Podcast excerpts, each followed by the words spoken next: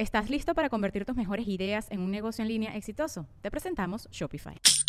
Tal vez no lo sabías, pero nuestro podcast More Than Mamis es un negocio. Y lo comenzamos, por supuesto, para desahogarnos y hablar sobre la maternidad, no para convertirnos en expertas de ventas y del e-commerce. Así que sí, necesitábamos ayuda para vender nuestro merch y poner en marcha nuestra tienda. Por eso estamos tan contentas de usar Shopify. Regístrate con tan solo un dólar por mes en shopify.com barra sonoro, todo en minúsculas. Ve a shopify.com barra sonoro para llevar tu negocio al siguiente nivel. Shopify.com barra sonoro. Connector Media House y Whiplash Agency presentan.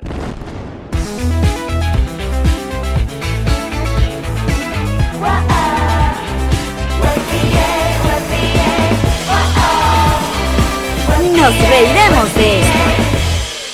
Nuestros patrocinantes son Diplomático, G&G Boutique, Envíos Pack Forward Elan Vengeance Realtor. y todos ustedes que nos apoyan mes a mes en patreon.com slash nos reiremos de esto. Bienvenidos. ¡Qué emoción! Toma tres. No, vale, bienvenido. Cheo, Salud, bienvenido vale, al Conector qué honor, qué. Bienvenido Por a los favor. Miami, una gente de Nueva York. se Welcome. Tienes que hablarle inglés, acuérdate que él está... ¿verdad? Welcome to Welcome, Miami. Mr. Cheo. Oye, te- te- eh, ¿tenías rato ya por allá arriba que no, que no bajabas por estos lados por culpa de- del COVID? O... No, pa- no, en la pandemia literalmente no salió mi vecindario. O sea, me di cuenta como que, wow, cuando te- no había salido de, de- de- de mi eje de 3 kilómetros. Es muy arrecho cuando a alguien le rompen la rutina, sobre todo de, de los que estamos medio acostumbrados a, a viajar. Y A el, girar. Y el pedo del aeropuerto, y el avión, y la cosa. Nosotros, por ejemplo, el año pasado era una locura y después que... No, yo llegué, o sea, yo con los amigos llegué a un punto de, de cuando, cuando me pidieron el divorcio, yo decía como que, chico, la verdad es que yo saludo al pana del TSA toda la semana. Así lo saludaba con abrazo. El No de la jodas. guardia lo saludaba. ¿Qué pasó? Claro. ¿Para dónde vas ahora, mijo? Yo voy para México. Lo salu- saludaba con abrazo al pana del Nosotros no llegamos a eso. Bueno, porque tampoco éramos los amigos invisibles, marica. Y luego, Ponte- claro, ponte- vamos, vamos, vamos, Oye, pero- vamos, coño. you're, you're on the way. Y que O sea, nosotros que lo vas a hicimos, que en un año hicimos 14 shows. Esta gente hace 14 shows que en un mes, una Ah, vaina así. Sí, no, no, no, lo- lo- ya lo van a lograr, no se Gracias. preocupen. Gracias. Ya llegó la vacuna. Thank you. Thank you so much. Es que hay que hablarle en inglés.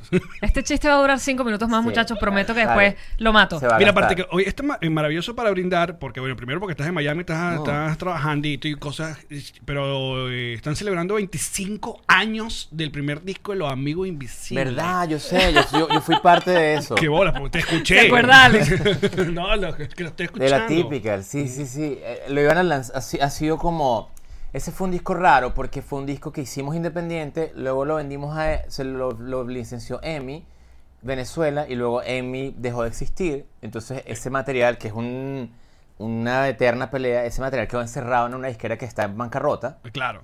Y, y los amigos decidieron sacarlo como, bueno, ahora, vamos a hacerlo. De 25 años después. Pero aparte es cu- culpa de ese disco y de la portada del japonés, que ese no, disco ese, disco, ese disco la, la portada del manga que le hizo Joaquín Urbina, este, tenía un error que decía 1985. Y cuando se mandó a imprenta, nos dijeron, bueno, hay que, hay que pagar otra prueba de, col- prueba de cuatricomía que se hacía en esa época.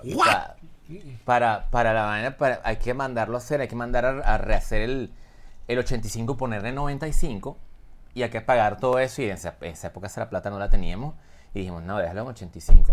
O sea, se cayó- y cuando, y- ¿Es lo que dice y entonces cuando David? Byrne lo 80. escuchó, cuando Ah. David Byrne agarró ese disco en Tower Records y lo escuchó, dijo, este disco no puede ser 85.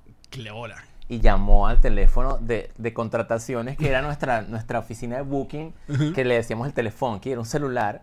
Y en esa época nosotros teníamos un, un pana, Juan Pablo, que trabajaba en, una arquitectu- en, en una oficina de arquitectura. Y te acuerdas, en esa época los celulares este, cobraban las llamadas y yendo y viniendo. O sea, Y el minuto completo. el minuto completo. De Y bolas. El pana llamaba y decía, Hi, I'm David Bowie. I, lo- I love los amigos David invisibles". Byrne. David Bowie decía. Ah, David y nosotros como que, ya, Juan Pablo, que leía. Entonces, claro, Hi, I, I- this is Jamiroquai. I love los amigos. Ah, tu O sea, pana el que se hacía y pasar por- así. claro. Cuando llamó David Byrne, yo le colgué dos veces. yo le colgué, le dije, Claro. chamo, ya, que la di, llamé. Estoy en medio de la cola, chao.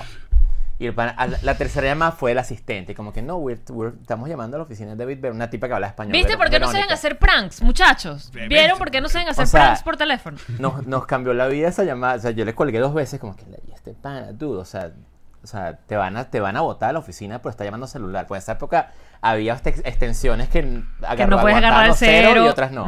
Claro. Ese es el, esa es la trivia de ese disco. Pero entonces, claro, porque todo el mundo siempre le echaba el- era la culpa a la, la portada y que el bicho le llamó la atención la portada de que era. Bueno, primero. Lo- eh, eso más lo otro. Claro, y astutamente que la- el, no- nombre del disco. Claro. Que, es que, eh, que explicaba que eran una típica y autóctona, banda Pero, autóctona de pero el cuento, es más, dance. el cuento de, de David es más dark porque el, el- la nena que puso ese disco ahí en Tower Records, Irene Mogollón, este, los puso ahí eh, y no tenían código de barra, eran discos independientes que nosotros llevamos y ella los puso ahí. Ok. Y entonces cuando él lo fue a comprar y no tenía código de barra, la, nena- la nena le dijo, no, te lo regalo. O sea, como que ese disco está ahí para que lo quiera comprar, se lo regala. What? Porque no estaba en el sistema de Tower Records. O sea, es un disco que una vendedora venezolana puso en la tienda, tipo, para ayudar a los panas. Qué bolas. Y el, el pana le dijo, no, te lo regalo. O sea, ¿Qué? Porque no estaba, no tenía escáner, pues no estaba en el sistema de Tower Records. Y de allí debe venir el chiste de cuando uno ve algo sin precio, uno dice es gratis. Y siempre la cajera te mira con cara de ojalá te mueras. Yo, No es nada Tú gracioso. le haces Yo esos tenía- chistes a la cajera. yo tenía- Se los hago siempre y no les gusta nunca, Allen. No sé yo por tenía qué. un amigo que decía, que decía, ¿lo orfriciamos o lo compramos? Yo como que como lo orf- orfriciamos. No, lo, es- cuesta 5 dólares orfri. Orfriciam. Orfriciarlo. Del- así lo decía un pana. De, de free. Orfriciarlo, sí. Ok. Ah, pero entonces ese primer disco de ustedes se queda, ah, bueno, obviamente a- al quebrar la disquera se, se pierde y muy, muy poca gente. Yo tuve el, el CD original, ese primero, y por vainas de Hubo la vida cassette. se, pa- se, se perdió. Pero luego como que pudieron reeditarlo. Lo, re- lo repirateamos, pues. Así no, mismo. literalmente, lo, pi- lo pirateamos. Y no lo poníamos en ni Amazon ni nada, lo cargamos en las maletas, pues, en la gira. Y le cambiaron la portada. Le cambiamos la portada. Yo lo tengo ahí, déjame mostrar la La portada. por- ¡Ey! ¡Ey! Le hicimos la portada de nuevo. La hizo Manuela, una amiga nuestra, Manuel Reina. Mira. Esa es la reedición. Eso es nuestro autopirateo. El autopirateo del primer disco de Los Amigos. Invisibles. Pero dicho sea de paso, otra trivia de ese disco súper interesante es que nosotros cuando, cuando fuimos a Nueva York, Esa juventud, un, chica. un chamo... Chiquitico. Sí, esa- Mira, mira esa trivia. Este, vol- voltea, pon este logo. Ajá. Cuando nosotros fuimos a Nueva York, nos recibió este chamo que tenía una banda de ska en Nueva York, venezolano, que era diseñador. Ajá. Y, y súper cool, un tipo súper amable, eh, fue a todos los shows, se montó, era rapero, se montó a rapear a nosotros y nos hizo este logo. Este logo nos lo regaló. ¿Adivina quién es? Y es Blanquito Man, ¿Qué? Este logo de como el funky tal. el niñito. Es- les regaló este logo para que lo usen. Y ese fue el logo de los amigos por años.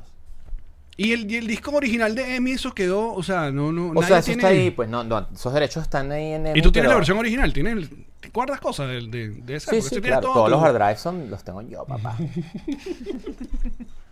el otro día me están diciendo que falta un máster no sé qué vaina. Lo tengo. Así como que me va. Bueno, están celebrando 25 Sí, años. vale, qué- qué y lindo. está eh, el disco por primera vez creo que está en, en Spotify. En, Le hicimos unos comentarios y todo. Lo sí. escuché. Que ahí viene algo que estábamos hablando Nos antes. volvimos a de- hablar todos para hacer eso. Exacto. Yo hice todo este hito porque estamos hablando de vegan y la tal, de ser Porque vegan, mi camisa, mira, yo, yo llego con mi franela que dice Friends Not Food. Y Alex dice, me encanta esa camisa. Y entonces yo le digo, haz la conexión, chamita. Y Alex dice que no, me gusta mucho la tocineta. Y por ahí va la conversación. La tocineta no. Entonces le preguntamos a Cheo si en los amigos había algún eh, vegan y dijo que no, pero No, yo no. Eso fue un chiste, vale. Digo, no, lo amigo, pero había un gay, pues, o sea, teníamos peñorías, pues. Claro, pero eh, eso es lo que te iba a decir, porque yo venía escuchando la, la- esta versión que pusieron en las redes, en, en- en los en streaming, y vi que tenían un comentario. O sea, cada uno hizo como un comentario de una canción, de su canción favorita. Y Armando contó eso, de que él- él- esta canción la compuso para una novia cuando él se estaba autoconvenciendo de que era heterosexual. Y que era, eso es un cuento muy loco. De esa, Sí, nos, de ese proceso. no, mira, es súper complejo tratar de meterse en la cabeza de, de, de las cosas que, que pasan antes de que una persona salga al closet, ¿no? Es muy, o sea, es impredecible, pero, pero Armando, cuando, cuando, cuando salió en la banda, él decía que desde niñito él sabía. Y nosotros como que, digo, ¿qué te casaste? O sea, Claro. pero bueno, imagínate, es muy complejo, ¿no? O sea, no, no hay respuesta correcta ni incorrecta a, a cómo se hace eso, ¿no? Cada quien tiene su propio proceso. Pero sí fue, sí fue un proceso en el cual yo siento que, que los amigos fueron muy, muy, muy, muy solidarios. O sea, yo recuerdo que en un momento en el que no, no sabíamos qué hacer, él no sabía qué hacer con, con si publicitar o no publicitarlo, este, los amigos decidimos, estábamos sacando un disco que se llamaba Super Pop Venezuela, que era un disco de versiones, y, y había ya como que gente, eh, no agresiva, pero sí como que apuntando, ¿no? Como, hey, hay alguien en el grupo que esto, esto y lo otro. Y nosotros decidimos, en modo solidario, hacer un video de una canción que se llama Yo Soy Así, en el que todos nos disfrazamos de mujer. Ajá, sí. Y eso fue un gesto totalmente eh, de support, pues, a Armando. Qué buena onda. Pero qué bola. Y aparte, estamos hablando que eso fue hace cuánto. Ese disco Super Pop, debe ¿puede ser? ser 2008, ¿no? algo así. Antes de diez. comercial. Qué. Comercial es 2009, exacto, 2007 debe ser. Pero para que uno vea lo- cómo ha avanzado el asunto este de, de- de- de la comunidad. De que si ahorita eh, eh, eso nada, o sea, no me imagino que hubiera un peo así de, de la gente y los fanáticos de que alguno de los de integrantes fuera gay. No, no creo. Nunca, no, nunca lo hubo, la verdad. Fue, fue súper chill, la verdad. Yo creo que eh, lo más difícil fue para él que para la gente y para nosotros. pues. Claro, es que es lo que estabas diciendo tú, es un set de experiencias que no traemos nosotros como heterosexuales, heteronormales o como sea. Entonces, no tienes idea de lo que puede estar atravesando una persona antes, durante y después de finalmente tomar la decisión de decirle a la gente lo que es. Fíjate que es que no es que descubrí a mis 29 años, no, eres, tú eres, tú eres algo y tú lo sabes. está- Y a mucha uno le gusta gente, lo que le y gusta. en el caso de Armando, que no, no, no es que me quiera enfocar en, en ese caso, en el caso de Armando, ninguno de nosotros lo veía venir, pues ninguno de nosotros no, lo, no, no lo notó. O sea, ¿En serio? Jamás, jamás, jamás. Él decía como, pero cómo no, o sea, empezó en lo que, en lo que él salió del closet, la gente decía, pero cómo no se dieron cuenta es que no, nadie lo vio. O sea, no, o sea, aparecerán miles que decían, yo sabía. ¿no? Como, como pasa muchas veces, ¿no? Que, claro, él se le notaba, es como, "Marico, nos- nosotros ni, ni idea. Claro, también estás No, formando ni, ahí- no- ni nos interesaba, pues. Y forma parte de los amigos invisibles, donde todo era que si el- los en cuatro, y los- el dijonal, y La vaina, la eh, joda, sí. los gulos. Que por cierto, ¿sabes? Eh, este año también eh, los amigos agarraron Ah, un, sí, poquito ¿cómo les de, un poquito de revisión moral de. Revisión del 2020. Del 2020. Me contaron, ni me enteré. Me, con- me contar- me contaron. Este, cuando esa canción salió, cuando Ponerte en Cuatro salió, este, en un país que fue República Dominicana la prohibieron. Ujú. Y, el- o sea, los amigos eran, una- era- éramos muy gallos, pues, y el- al final era, era una banda que jugaba, nosotros sentíamos que jugábamos como un machismo muy cuchi, ¿no? Como, éramos, éramos Machismo cuchi. Sí, no era. Hashtag nunca- machismo cuchi. Bueno, no era como, no era como, ah, era como así como, por favor, déjame darte unas lagaditas. O sea, esa- o sea, era como otra nota, ¿no? Como muy- era muy respetuoso, sentíamos nosotros. Y, y para muestras, todas las exnovias que tuvimos siempre eh, fueron muy bien tratadas. Este, eh, pero en, en Dominicana la prohibieron y fue la primera vez que sentimos como, un- como un Backlash de la canción. backlash de la canción. Y era porque decía, si te veo con otro te mato. Claro. Y era por eso que la Lo que pasa es que también hace no mucho Café Tacuba como que revisó sus canciones y sobre todo la Ingrata, que es como el gran hit, donde también hay La una vaina donde te doy un par de balazos y ellos como que decidieron o no cantar más esa parte de la canción o cambiarla o de hecho no dejar, o sea, que Café, vayas a Café Tacuba y no toquen Ingrata es como que coño. Los Rolling no toquen Satisfaction, tú te quedas coño. Mm. Es, es como un debate también medio eterno de de entonces hay que eliminar todas las cosas en Es el bien raro. pasado O sea, yo- porque yo- ahora Sí. son El otro día estaba tocando. Incómodas, sé Estaba tocando en un live. Este, si te cojo coqueteándole a otro, ya verás, de Maelo. Ajá. El panel la revienta coñazos en la canción. y es como. No, la salsa erótica hay un lugar, hay un mundo para revisar, porque hay un montón O sea, la de... revienta coñazos en la canción. Y es la canción de todo el mundo. ¡Maelo! ¡uh! Y es como, marico, la está reventando a palo. O sea. Claro, pero por otro lado... y es como, ¿está bien? ¿Está mal? I don't know, la gente está bailando. La gente está tomada también.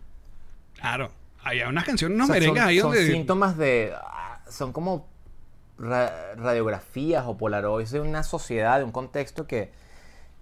No sé, yo no, yo no, no, me- no, no podemos juzgar, pues. O sea, yo, he yo a veces he tocado, en los lives que hago, a veces hago solo 60, solo 70, solo 80, y todas esas, todas esas, cuando las tocas todas juntas, tienen un vibe, tienen, un, tienen, una, tienen algo. O sea, dicen como que, wow, la gente estaba como brava en los 60. La- en los 70 la gente estaba como que le daría verga todo. En los 80 la gente estaba como optimista. O sea, sientes como Claro. vibras. Entonces, como, ¿cómo juzgar? cómo- o sea, no sé si sea lo correcto juzgar algo que se hizo hace 40 años con los ojos de ahora, ¿no? O sea, Yo creo que eh, lo hemos hablado sobre todo también en la, en- en la comedia, porque yo digo, coño, si eso pasó hace tiempo y el artista en, en el, en su proceso no, o sea, no se notó como que eh, entendió, o recogió o maduró, ahí sí puede darle de, ok, marico, no quiero ver más. Pero coño, si, si sabes que son unas cosas del pasado y que era también en modo de humor, porque uno de, las- de los escudos más grandes que tienen los amigos misiles es que del día uno ustedes se... Venía el humor con la música. Era chalequeo, sí, sin duda. Siempre lo fue. Siempre fue en joda. O sea, nunca fue. De hecho, era tan en joda que, que creo que una de las virtudes más grandes que tenían los amigos y que me dejaron era que nos reíamos de nosotros mismos. Nosotros lo primero que hacíamos era burlarnos de nosotros. Claro. Y era, y era, era todavía creo que es el estilo de comedia más safe que hay, pues. Cuando tú te burlas de ti mismo, Ah, pues sí, claro. Pero es que tiene que Pero ey, por ahí. que es muy safe, pero igual hiere. O sea, yo jamás voy a olvidarlo porque fue una cosa que, de hecho, en estos días, sabes que yo tengo una aplicación que me recuerda que estaba haciendo yo hace un año, dos años, el, tal día como hoy. Eh, Time Hop. Y entonces me salió, me recordó una mujer que se molestó muchísimo conmigo porque yo estaba haciendo chistes de rubia. De, ay, soy bruta porque Vale, soy rubia. es que increíble. ese- Que ese es el, el- es un cliché, literal. pero no es, y es un cliché estúpido, ¿sabes? Es como, ay, me equivoqué porque soy rubia. y lo hice en mis historias y ella me escribió un testamento, pero además lo que me sacó la piedra no era que se molestara, porque tú te puedes molestar con lo que te dé la gana, sino la condescendencia con la que ella me estaba explicando que está bien que tú no te des cuenta que estás haciendo algo malo, como probablemente el racismo en su momento no fue mal visto, ni el tema de los nazis y el holocausto, pero es malo. Y cuando me, cuando me comparó rubia con, con Con holocausto nazis. y racismo, fue como, mami, esto se Yo- quita con tinte, no pasa nada. Hay un pasillo completo en los supermercados y tú te compras otra cosa y ya fue y Ya no nadie más te rubia. discrimina por rubia. Y fue muy complejo y se armó una discusión, porque además yo lo publiqué en, en Instagram. Claro, es- Y se armó un peo porque la gente era como... ¿Cómo yo no me puedo burlar de mí? O sea, ¿cómo yo no me puedo burlar de ser rubia, de tener celulitis, de ser mujer, de que me venga la regla, de que cualquier vaina que me pase en mi vida, de mi marido, de cómo me siento? O sea, ¿cómo yo no me puedo hablar de Claro, mí? y eso, y es- o sea, ¿cómo, ha- o sea, ¿cuál es el camino de la comedia ahora que no se puede decir nada? No sé si o sea, puede decir. No sé si se puede decir. Solo que tenía un par de bolitas O sea, bien puestas y que y siempre le hemos dicho que lo que vaya a decir que sea que sea divertido sea bueno. O sea, si el chiste siempre, si el chiste es bueno, uno siempre nosotros nos preguntamos, no, que él se metió en problemas, no sé qué vaina, que dijo que se metió con esto y yo que pero el chiste era bueno. Siempre, siempre preguntamos, pero el chiste era bueno, porque si el chiste es una mierda, tú coño, Rodaste. es complicado Y defenderte. rodaste por mal humor. Exacto. Porque no lo lograste. Pero tú dices, coño, es un buen chiste, es clever, tú dices, ah, Pero está pasando con los estandoperos de ahora que hacen chistes normal, pero en algún punto de la rutina tienen que decir, y esto es humor, y yo no pienso lo que digo, solo lo digo porque me parece divertido, porque precisamente no pienso esto. ¿Sabes? Por eso me da risa, porque no pienso que esto es verdad, lo que estoy diciendo. Y estoy viendo que están prohibiendo full, que me parece que sí tenía que pasar, lo de los teléfonos celulares en las salas de, de stand-up. No están permitiendo, o sea, ellos graban con un equipo, pero allí tú no puedes editar el material y usarlo como pequeños y bits. sacarte en- contexto. De Exactamente. conte- Ay, Es- qué interesante. Te voy a mostrar este especial en Netflix donde en algún punto de la comedia te hago la salvedad de, hola, acabo de hacer un chiste que no es políticamente correcto, pero es un chiste. Mira, pero eh, eso, el, uno de los aportes de, de- de- supongo que tú, porque lo hablamos, lo hablamos cuando te entrevisté en la caleta, de una de las cosas que a mí me enganchó de la banda, eh, era esos pequeños clips, cositas que ponían de cultura pop venezolana en los discos, que no pasaba, o sea, eh, entonces de repente en medio, entre canción y canción aparecía Perucho Conde, entre canción y canción aparecía un clip de, de, de la voz de Joselo o del Conde del Guácharo, ¿sabes? Entonces, coño, eso a mí, que me encantaba tanto el humor y me gustaba la música de la banda, yo, coño, tripeaba. Hasta los fucking bonus track, weón, las mamarrachadas que uno... Que eso se perdió también, esa cultura del bonus track con, con este pedo del, del, El track escondido. Del track escondido. ¿Cómo le pides a Spotify que te suelte un track escondido? No, yo, o sea, yo, yo siempre, o sea, siempre fui fan de esos discos, de- desde Sgt. Peppers era fan de esos discos que tienen como una película. O sea, tú cuando oyes Yellow Submarine dices, los panas están en un submarino. ¿sabes? Claro. Sea, no, no- nunca te imaginas que están en un estudio pretendiendo que están en un submarino. Tú estás oyendo a los panas en un submarino. O sea, oyes eso. Y, y yo me volví fan. Hay una cosa también que venía de los amigos, es que yo trabajaba, y Mauri también, en postproducción de audio, en doblaje. Entonces había, había como un background de eso, de los, son, de los efectos de sonido, de meterle ambiente, de meterle... Ya sabíamos cómo hacerlo, sabías lo que eso causaba, ¿no? Sabías que para, para, para decir que estás en una calle había que poner un sonido de tráfico y un tipo hablando. Nosotros ya entendíamos. En la eso. radionovela. Tiene que haber un, un cuento de, de auditivo que te Exacto. explique. Y para mí era muy importante en, en el caso del segundo disco, que era un disco eh, que era el primer disco de Los Amigos con No Acaba Up, que fue un contra- el contrato de David Byrne después de aquella llamada. El de New Sound. Este, ellos den- dentro de su lo- de- para nosotros era como nos firmó una disquera de afuera. Yes, nos vamos para Nueva York. Y ellos como que no, no, no, no, no. no. Y que ya tengo una platica aquí, quiero armar una cosita. Bolivares. Con Es como banda que del Nosotros mundo. queremos hacer que el disco sea un documento de, de ustedes en su ciudad, en su entorno. Exacto. Entonces trajeron a Andrés Levin, que era un venezolano, que luego se volvió productor de Miguel Bosé, o sea, un productor súper bra- bravísimo. En ese momento ya lo era. Era el asistente de Nile Rogers en aquel momento, que Nile Rogers todavía no es lo que es ahora. Y, y el, asist- y el ingeniero era Fernando Ponte. Entonces la idea fue que los mandaron a ellos a, un estudio en Quinta Crespo. Y grabamos en un- el estudio de Velvet, que era en Quinta Crespo, y ellos, nosotros como que, y no vamos a ir a Nueva York. ellos como, no, no, no. Con la visa y qué. Queremos a alguien que entienda los chistes, que entienda todo, y, y estos manes llegaron con esa vibra de, queremos, o sea, queremos venezolanismo. Queremos- Claro. Queremos, eso. Y nosotros como... nosotros queremos Yamiroquai. Marico, Entonces- pero lo lograron demasiado. entonces- el de New Sound. Cuando ellos abrieron esa puerta, nosotros como que, ok, pues nosotros, claro, nosotros teníamos, como muchas bandas, me imagino que tienen el impulso de, de, de internacionalizarse, es como tratar de ser lo más safe para que todo el mundo entienda los chistes universalmente. Mm.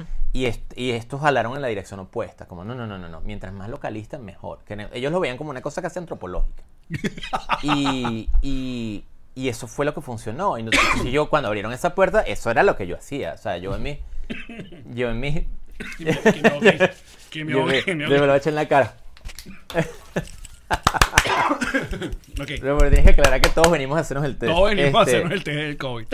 eh, y Y entonces, eso fue- y- y bueno, y entonces también- abrieron esa puerta y yo era, obviamente, yo era fan de Joselo, fan del Conde, fan de, o sea, como que, ah, ¿quieres eso? Yo tengo todos esos discos. Y empezamos a abrir esa puerta y se volvió en una película que aparte de las canciones que ya traían, este, digamos, yo siento que la generación de los 90 en Venezuela fue la primera generación que estuvo bien con ser venezolano. Cuéntame más. Porque- Bestia, me gusta. ¿Para dónde Porque vas? En los 80, o sea, mi, hermana es de los 80, es como 5 años mayor que yo, y era Miami, era Disneylandia, era la, era la Claro, serie, era un era la parabólica, Era ver afuera siempre. era siempre ver afuera. Y nosotros, por, porque no teníamos otra opción, o sea, mi, mi hermana creció en una, en una onda que se iba, se iban de viaje a Miami a comprar shopping, no, yo no podía hacer eso. Pues. Y nosotros crecimos en una generación en la que, veo, o sea, hay que montarse en por puesto, no hay peo. Hay que bailar salsa en la vara, no hay peo. Hay que ir al maní, no hay peo. De hecho, eh, Estuvimos creo- bien. Creo que en los eso. 90 y, y, y- y fue como una consolidación de. Yo necesito más tiempo para que esta No, idea... me encantó. Si quieres, éntrame un pelo más a la toma aquí. Sí, esta- te me esta- sales, ven. esta- Exacto. Entonces Este- fue como una consolidación. Y yo siento que era una generación de la que los amigos fueron parte. Eh. En la que estuvo, en la que también estuvo Ay. Una gente que dijo, no nos vamos a ir para ningún lado, aquí nos quedamos, aquí la vamos a hacer. Entonces estaba los amigos, estaba una generación de prodiseño que estaba saliendo como revisando lo- le- los logos de, de, de- de la Maravén, de lo- o sea, como que retrayendo eso. Estaba Urbe. Claro. Era como una generación que estaba Por como allí que... se paró el oso de la polar. ¿Qué cosa? No sé. No, claro, revisando los logos, se paró el oso. Ah, ¿verdad? El oso estaba Exacto. sentado. El oso estaba- Sí, yo que- what? Era un momento, era el momentico... Ayúdame, chamo, no puedo quedar como una cervecera yo sola, weón. No, no, no, no. El león. Era, era el, que el- claro, era el momento en el que la gente empezó a poner las banderitas en los carros. O sea, como que hubo un momento en el que la gente dijo, está bien, pues no vamos a ir para ningún lado, nos quedamos aquí, no nos podemos ir para Miami todos. Qué Y, bola y los eso 90. fue un momento en el que los amigos entraron como parte de eso, como parte de esa generación. No, y había un. Había una, he cu- hecho todo lo que acabas de decir. había una cultura medio joda, divertida a lo chaborro. A, a apreciar la chancleta petrolera. A la chancleta de goma. Yo la me acuerdo que, chancleta, a- que- a- exacto, a, a vainas que antes te parecían súper, que no nada que ver, no, ponerlo cool. Es- es todo era como la- un suspiro de decir, esto es lo que hay, pues bueno, estamos aquí, vamos a darle. Y yo recuerdo, o sea, con mi hermana que no vivía en, vivía en mi casa en, en ese mismo en ese mismo apartamento, que era como, fuiste al, al Armani a bailar salsa, que Nietzsche. Claro. O sea, era como, el es Gordon. Blue. al es lo que- a la Gran Sol. O sea, era como que ibas a la Gran Sol, se acababa el señor Gran Sol, caminabas con la detrás de la banda para el maní, terminaba la banda, la misma banda, terminaba el maní, caminabas por- O sea, era como un- toda una ruta que, que aparte yo tuve la fortuna de que estudié en la Universidad Católica y, y una cosa que, que a mí me... que no entendí en el momento y ahora lo entiendo era que yo cruzaba la ciudad todos los días. Ujú. Todos los días yo iba al cafetal, agarraba el carrito para el silencio, el silencio de Plaza Venezuela, pía sí, cola, católica era- y detrás para atrás y siempre o parabas en el café o te echabas unas birras o pasas león. O sea, era todos los días atravesar la ciudad y definitivamente eso deja una huella de lo que es la ciudad muy distinta de que si yo hubiese estudiado en la metropolitana que agarro Claro, y siempre te quedas allí y, y ya no. estás en una burbujita. Entonces eso, eso todo fue parte No, y- de un y- movimiento. Y un viaje de esa camionetica, ya puedes, puedes conocer un mundo entero. o sea, O el, sea, el personaje. el- Cuando yo empecé, cuando yo tuve ese redescubrimiento de la salsa erótica que tuve hace unos años, era como, me las sé todas. todas. O sea, ese momento en el que estás con tu goma y pones la salsa y te quitas la goma y que, ok, está bien. De. Igual siempre le iban a poner más duro que tu Walkman, así que Sí, está, entrégate. era como esa discusión así entre Pink Floyd y erótica y le daba más volumen. Y no da, y no da. Era como, no, ya. Pero sí, que bola el- el- la revisión de, de eso que te acabas de decir del- de, los 90, porque también teníamos la que- que todo el peo au- audiovisual, todo el peo de la radio y la televisión. Fue increíble. En como que eh, en su mejor momento, porque aparte era la... Comienzo de los 90 sobre todo era primero la competencia ruda. O sea, Venevisión contra RCTV, a ver quién hacía el mejor mensaje navideño y quién ganaba el rating y vaina, que a mitad de la, de la década como que los bichos dijeron que, ¿saben qué? Si nos ponemos Aparte de acuerdo tú y yo, si nos ponemos de acuerdo Nos tú y sale yo, mejor. Exacto. nos sale mejor y dejamos esta pelea tara y tú nos ponemos los clientes a todo el mundo. Y aparte yo siento, no sé si porque yo estaba más grande, pero yo siento que por la llegada de MTV, por la llegada del cable, como que se hizo más, nos pusimos, nos tuvimos más cómodos con la idea que había una cultura alternativa. Como que decíamos, bueno, yo no tengo que ver el 4 ni el 2 todo el tiempo. Hay otras cosas, hay otros, oye, está entrando la parabólica, está entrando el cable, como que bueno, hay, hay, hay videocolor Yamina. En aquel momento videocolor Yamina era como el centro, de- o sea, las películas de Tarantino llegaban, una, había una en VHS. Exacto. Y entonces tú tenías que pescar que esa la tiene, a esa la tiene Alex. Alex, mira, mañana voy a Yamina a las 7 para que la devuelvas y yo la agarro. O sea, así era, men. Y, y estaba el Ateneo, estaba como estos, todos estos focos de, de cosas pasando que creó una burbu una efervescencia que, de la que los amigos son parte, de la cual hay un montón de diseñadores que la están partiendo en el mundo que salieron de esa generación de prodiseño y tal, que, que ahora son diseñadores ah, famosísimos y, y, y, y todo fue como un clima, ¿no? Y los amigos fueron parte de eso. Y cuando los amigos empiezan a, obviamente cuando los amigos los pescan David Byrne, todo eso que se vuelve como algo más global, nos- lo primero que nos damos cuenta es que está pasando en el interior también. Los- cuando los amigos pri- hoy está hablando de- de- del promotor que nos lleva a Maracaibo. La primera vez que los amigos fuimos a Maracaibo, nos quedamos locos de lo informada que estaba la gente allá, porque Maracaibo tenía la particularidad de que no solo tenía vuelos directos a Miami, sino que el- el- la compañía de cable que no, no estaba en Caracas tenía otros canales distintos. Qué bola. Maracaibo siempre. Tenía, tenía- o sea, nosotros veíamos Sony Entertainment Television, HBO y Entertainment, y ellos veían otros canales totalmente. Telehit, ellos ven- tenían Telehit, tenían tal, tenían, conocían bandas que uno no, ni conocía. sí, qué arrecho, ¿no? Y era, era otro Maracaibo país. siempre leyenda. Maracaibo, no, Maracaibo, a- aparte que eh, a mí siempre me, cuando yo descubrí Maracaibo, que fue en el 2004, también descubrí ese asunto que pasaba que no sabía, como que como yo maracayero, los caraqueños que Maracaibo lo tomaban como ciudad piloto para un montón de cosas, como producto. Entonces la primera vez que yo llego a Maracaibo hay una valla gigante de Pepsi Limón con Chiquinquirá Delgado y yo, Ah, ¿what? hay una Pepsi pero con le fue limón. súper bien. No, pero sí le fue porque ahí aprobaban como las vainas y si gustaba ahí, eran, eran ciudad piloto. Claro. La Smirnoff Ice, yo fui al estreno de la Smirnoff Ice en, Maracaibo. un mar, vaina en Maracaibo, en el Marum. Entonces, como a los meses que aparecía en el resto del país. No, no, y tenía- Se los moros, tú- escucha, le gusta la verga, verguita. Vergación, A la maracucha coñitos- le gusta la verguita. Lo esos aprobamos. coños, esos coñitos, ¿sabes? Mira, Maracaibo tenía Fashion Week años antes de que Caracas había Fashion Week. No, la cultura alternativa en Maracaibo de- también- luego se desarrolló. Yo ya el Muchísimo. 2010. Entonces, claro, los cuando- hipster cuando empezó- maracuchos. cuando- sí, sí, en Nueva York, en Nueva York hay un- eh, el, el, el, el core de hipster maracucho es heavy. O sea, de verdad. Y están todos montados. Está Osvaldo Pontón, es un fotógrafo maracucho que to- o sea, hace portadas de Vogue. O sea, to- son todos de ese crew. Y de la urbe, como dicen. Sí. Y, y Maracaibo tenía ya este el sistema así de la banda toca, hay un after party, de ahí amanecen, de, o sea, tenían todo eso ya montado. Porque tiene, es otro país, literalmente. Entonces los amigos empezaron a girar y nos empezamos a dar cuenta que existe esto en Maracaibo, existe esto en Barquisimeto, existe esto en Maracay, en Valencia. Hay como estos epicentros de que, eh, eh, que tumban totalmente la idea de que el resto es Monticulebra, ¿no? Que Y la- Mérida, Mérida, San Cristóbal. no, no, no. Mérida, o sea, yo todavía digo que Mérida es como el Austin de, de- de Venezuela. Sí, ¿no? O sea, porque además es psicodélico. Pues, o sea, la gente allá no, no, va- nos vamos a comer unos hongos para el show. Estamos nos vinimos todos en hongos. ¿Cuándo fue la primera vez que estuviste a los Amigos Invisibles? ¿Recuerdas? Buena Wow. pregunta. Sí.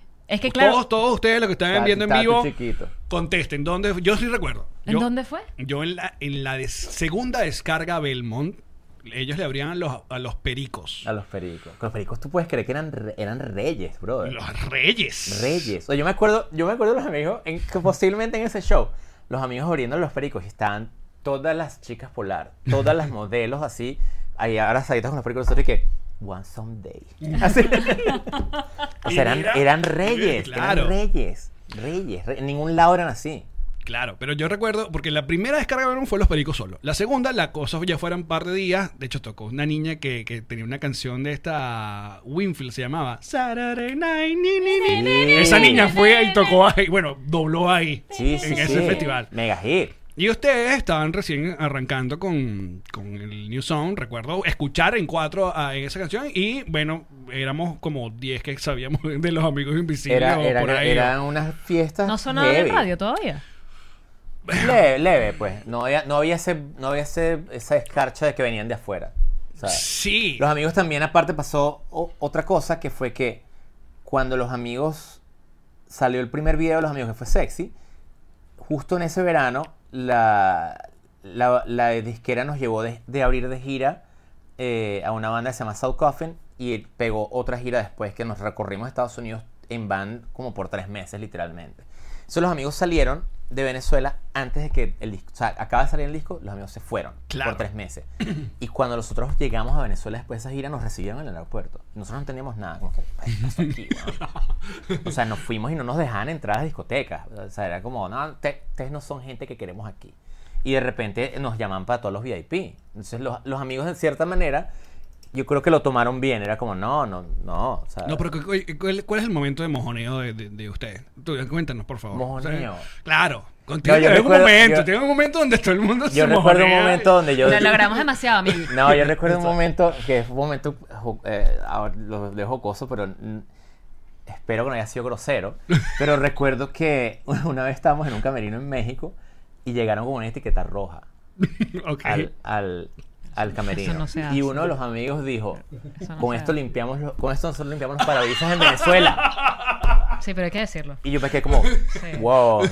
Y el pana se devolvió con el whisky. Y, y nos- y yo dije como, "Dude, nos, fu- o sea, nos fuimos de palo, ¿no? O sea, Pero es verdad. Sí. O sea, Pero ustedes no, nunca, pero, tráeme tequila, güey. pero que yo sepa, nunca tuvieron esa aura eh, No, de, de o sea, mamahuevos. en, realidad fue un chiste, pero fue como dudo. O sea, el pana que trajo el no lo vio como un chiste. No o sea, maltripió, pues.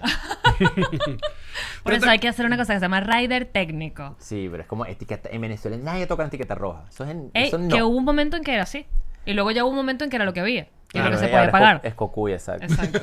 Pero sí, o sea, sí lo vivimos, vivimos eso. Claro, entonces Mira, ese huevón. es como el momento que yo digo, wow, así se nos fue la Mira, maraca mira, ahí". mira en el, en el grupo, en el Discord están mandando fotos de ese toque, weón. ¿Qué? Qué gran foto. Los chores, yo tengo esos chores todavía. Jesus. Mentiroso. Amigos Invisibles la descarga Belmont en los 90. No sé si me queda, pero ¡Qué tengo. bolas! Muy bien, muy bien. Me gusta. ¿Viste esa producción? ¿Viste? Producción de Back to En Qué Back. caliente. grande, qué grande. Pero algo también les pasó a ustedes, que fue, bueno, coño, ajá, los firman, se van, empiezan a girar, empiezan a meterle, porque, coño, es un trabajo. O sea, no, Sí. es, que, no es que te firmaron y ya la pegaste, no, tienes que ir, tocar y tocar y tocar y tocar. Y se perdieron muchas cosas que pasaban en, en Venezuela también como... O sea, venían, los veíamos y después se iban, y pero no vivieron como el día a día, como desorden. tratábamos o- de estar en contacto, pero también, también era por sanidad mental un proceso. Nosotros también como, bueno, ya, si ya nos fuimos a Venezuela, vamos a tratar de dejar ir Venezuela un poco, ¿no? Pero sí, sí en un momento fue como una pelea tratar, yo mantenía un, un show en radio en La Mega con Julio, trataba de mantener el pie allá, el pie allá, y en un momento como que, bueno, ya va, si no, si tenemos el pie allá montado, no vamos a desarrollar lo otro, ¿no? Y fue como un, un proceso por 2005, 2006 de, bueno, dejar, dejar ir Venezuela, pues, de cierta manera. Que es el coñazo máximo y primordial de todo el que migra. O sea, Horrible, sí, sí. sigues Pero- amando tu país, pero si no despegas la mente de allí, No, no, no no vas a arrancas en otro lado. Pero te- a ti también te tocó eso de la emigrar cuando no emigraba nadie. Exacto. O cuando emigraban muy pocos. Muy poca ¿sabes? gente. Tener gente, unos panas en México, tener unos panas en Nueva York, en el mismo Nueva York. Sí, 100%. Eran contaditos. Ahora tienes arepa, 100%. yaca y vaina, pan de jamón. Claro, en un momento, al, al- en- al final de mi carrera, los amigos, eh, 2011, 2012, que todo- de repente los shows se empezaron a llenar más y llenar más y todos los promotores como, wow, se están haciendo más nada, que es culpa, es más. culpa de Chávez, papá.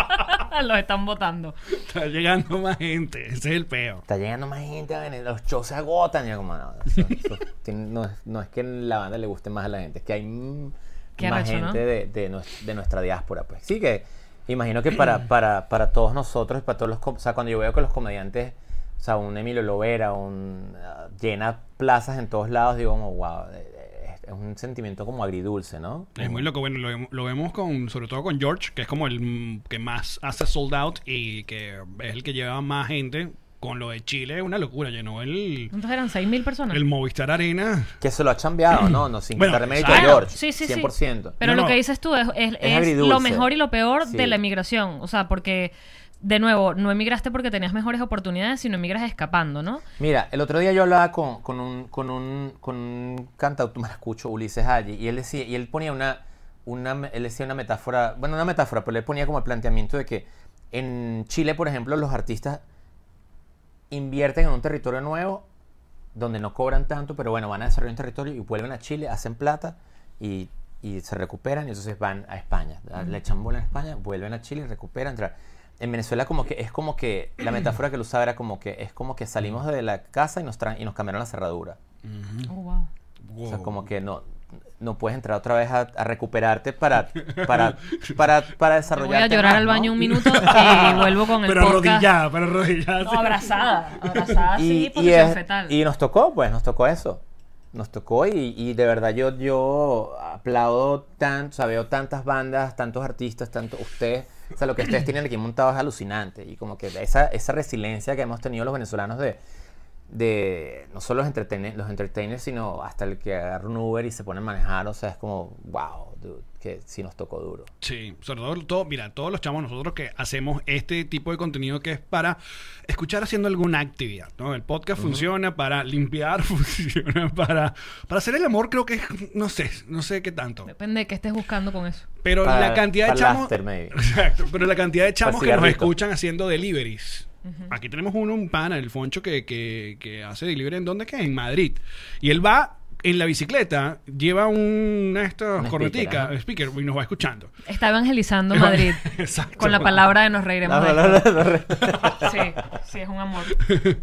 y, mm, y, y si uno, uno va viendo cómo todo el mundo se va medio acomodando, no- nosotros mismos, y gente que uno también admira, una gente que fue muy importante en, en nuestro país, y tú lo ves en otros lados como que verga, como medio acomodándose, estoy buscando como su lugar. O sea, imagínate, ella tiene un programa con Elba Escobar. ¿Qué pasó, vale? Esto, esto fue un coñazo. Que fue- No lo vi. Seguía llorando internamente con el comentario de la cerradura. No te estaba prestando atención, desgraciado. no, lo digo Pero porque tú lo yo- lograste, Elba no tanto. Pero fíjate esto, por ejemplo, mira este cuento. es un chiste. No, no, no, no, no, no, no, no. Te me, te me vas. No, está bien. Te me vas, te me vas. Con miel. Giordano me estaba contando una vez que él, él, él, él iba, o sea, Vene- Venezuela tuvo esa, esa, esa bonanza en los 80, que Giordano me decía, dude, ¿para qué yo iba a tocar en Bogotá por 3 mil dólares si en Valle de la Pascua me pagaban 30 mil? De bolas. O sea, Eso no lo vivimos. nosotros lo viví, yo no lo viví, pero hubo una generación que lo vivió. Entonces él, él, él cuenta algo que a mí me, hace pensar mucho acerca de esa, esa diáspora, ¿no? Él dice, cuando yo iba, yo cuando yo fui a Bogotá en tal año, este, en, en el lobby me estaba esperando este, este niñito que tocaba guitarra que me quería poner sus canciones y literalmente como que, ay, qué fastidio, o sea, un fan y tal, un fan. Y, y era un chamo que lo que quería era que, que él- quiero que cantes mis canciones, o estas canciones si te gustan las cantas, por favor. O sea, el, el chamo está como en actitud de, sácame de aquí, sácame de aquí. Y, y ese chamo este, luego terminó haciendo una novela que se llama Escalona y terminó siendo Carlos Vive. Y, y la, la diferencia Ok. entre, la diferencia entre Carlos Vives y los artistas nuestros es que Carlos Vives creció en un país que estaba en guerra Ujú. y, y tuvo que salir, tuvo que salir a chambear, tuvo que salir de Colombia a patear. a- o, sea, vas a hacer- o sea, si estés en una novela, no puedes tocar en Colombia, tienes que salir a tocar fuera. Lo mismo pasó con Juan Luis Guerra, lo mismo pasó con muchos artistas que, se, que, crea- que crearon, o sea, tuvieron es- que hacer ese rustiqueo en otros lados para poder regresar a su país y vol- volverse lo que son. Y yo creo que nuestro, nuestros predecesores no hicieron esa chamba. Y por eso creo que nuestra, nues- ahorita es que lo estamos viendo. Qué bolas, ¿no? Esto iba a ser un podcast así profundo. es que yo vine como con Se la te- intención mira, de ¿quieres ser más hielo? súper estúpida como siempre. y Estoy como hielo y- y- y reflexionando, whisky. estoy entrando en foso. No me duro que tú golpeas con ese high five. Me hiciste un high five que me dejaste la Oh, manito I'm sorry, temblando. I'm sorry. No, yo, a ver, yo, yo, yo aspiro que todos pasemos algún momento de este medio trauma que tenemos, porque el rollo es que... No, va a tener un, va sí. a tener una ganancia. Mira, yo veo por lo menos ahorita eh, donde está Colombia, donde está México y digo, ok, Mm. sí, we'll be there. Perú. Perú. Claro. Perú. Perú. Perú, yo fui a hacer una banda en Perú en enero de hace dos años y, y me conseguí una generación que me recordó un poco a los 90 de Venezuela, como con una autoestima. O sea, era como, te voy a llevar al mejor restaurante de Lima, weón. te voy a llevar a, a la salsa, a la mejor banda de salsa de Lima. Era como, qué cool, brother. O sea, tener esa autoestima de, no importa si tú vienes en Nueva York, te vas a cagar igualito. O sea, eh, vamos a, Bueno, nosotros porque vamos a estar ahí. reconstruyes y dices, esto es lo mejor además porque me tocó volverlo a hacer, ¿sabes? Sí, yo estoy seguro que vamos a estar ahí. Mira, pero bueno, en, en parte de estas huevonas de, de, de, de- hacer, inventar y mantener a la gente entretenida y también uno no matarse la ladilla, tú en este pedo de la pandemia, bueno, te activaste en el Instagram Live y pasaste como una curva medio de aprendizaje, porque bueno, Instagram 100%. entonces que si la música esta te tumbaban el streaming, que sí que no sé qué tal, pero se logró también obviamente eh, con la un montón de gente en su casa sin hacer nada, se logró un, un ambiente muy loco que yo nunca había visto, una experiencia web divertida con tu, con tu fiesta. Entonces, en una fiesta parecía desde el George Harris hasta abajo, pero el chiste se mantenía por horas de que estábamos en tu casa o estamos en una casa. Entonces, que si vas a las llaves que llegó Maigualida, que si que dónde dejo la bolsa de hielo, que si que si vayan, si van a fumar, se me van para la terraza. O sea, todo el mundo se, se inventó Todavía, esa todavía, todavía, todavía. se inventó esa burbuja de, es- de recordar esa fiesta de apartamento. Esa fiesta de apartamento eh, full. Donde había una mamá preocupada de que no me coño, no me jodieran No el- vayan a El- quemar los asientos. Exacto. Sí,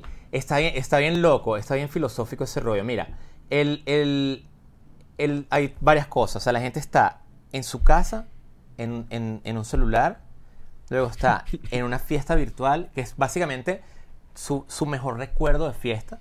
O sea, la gente viaja a su mejor fiesta.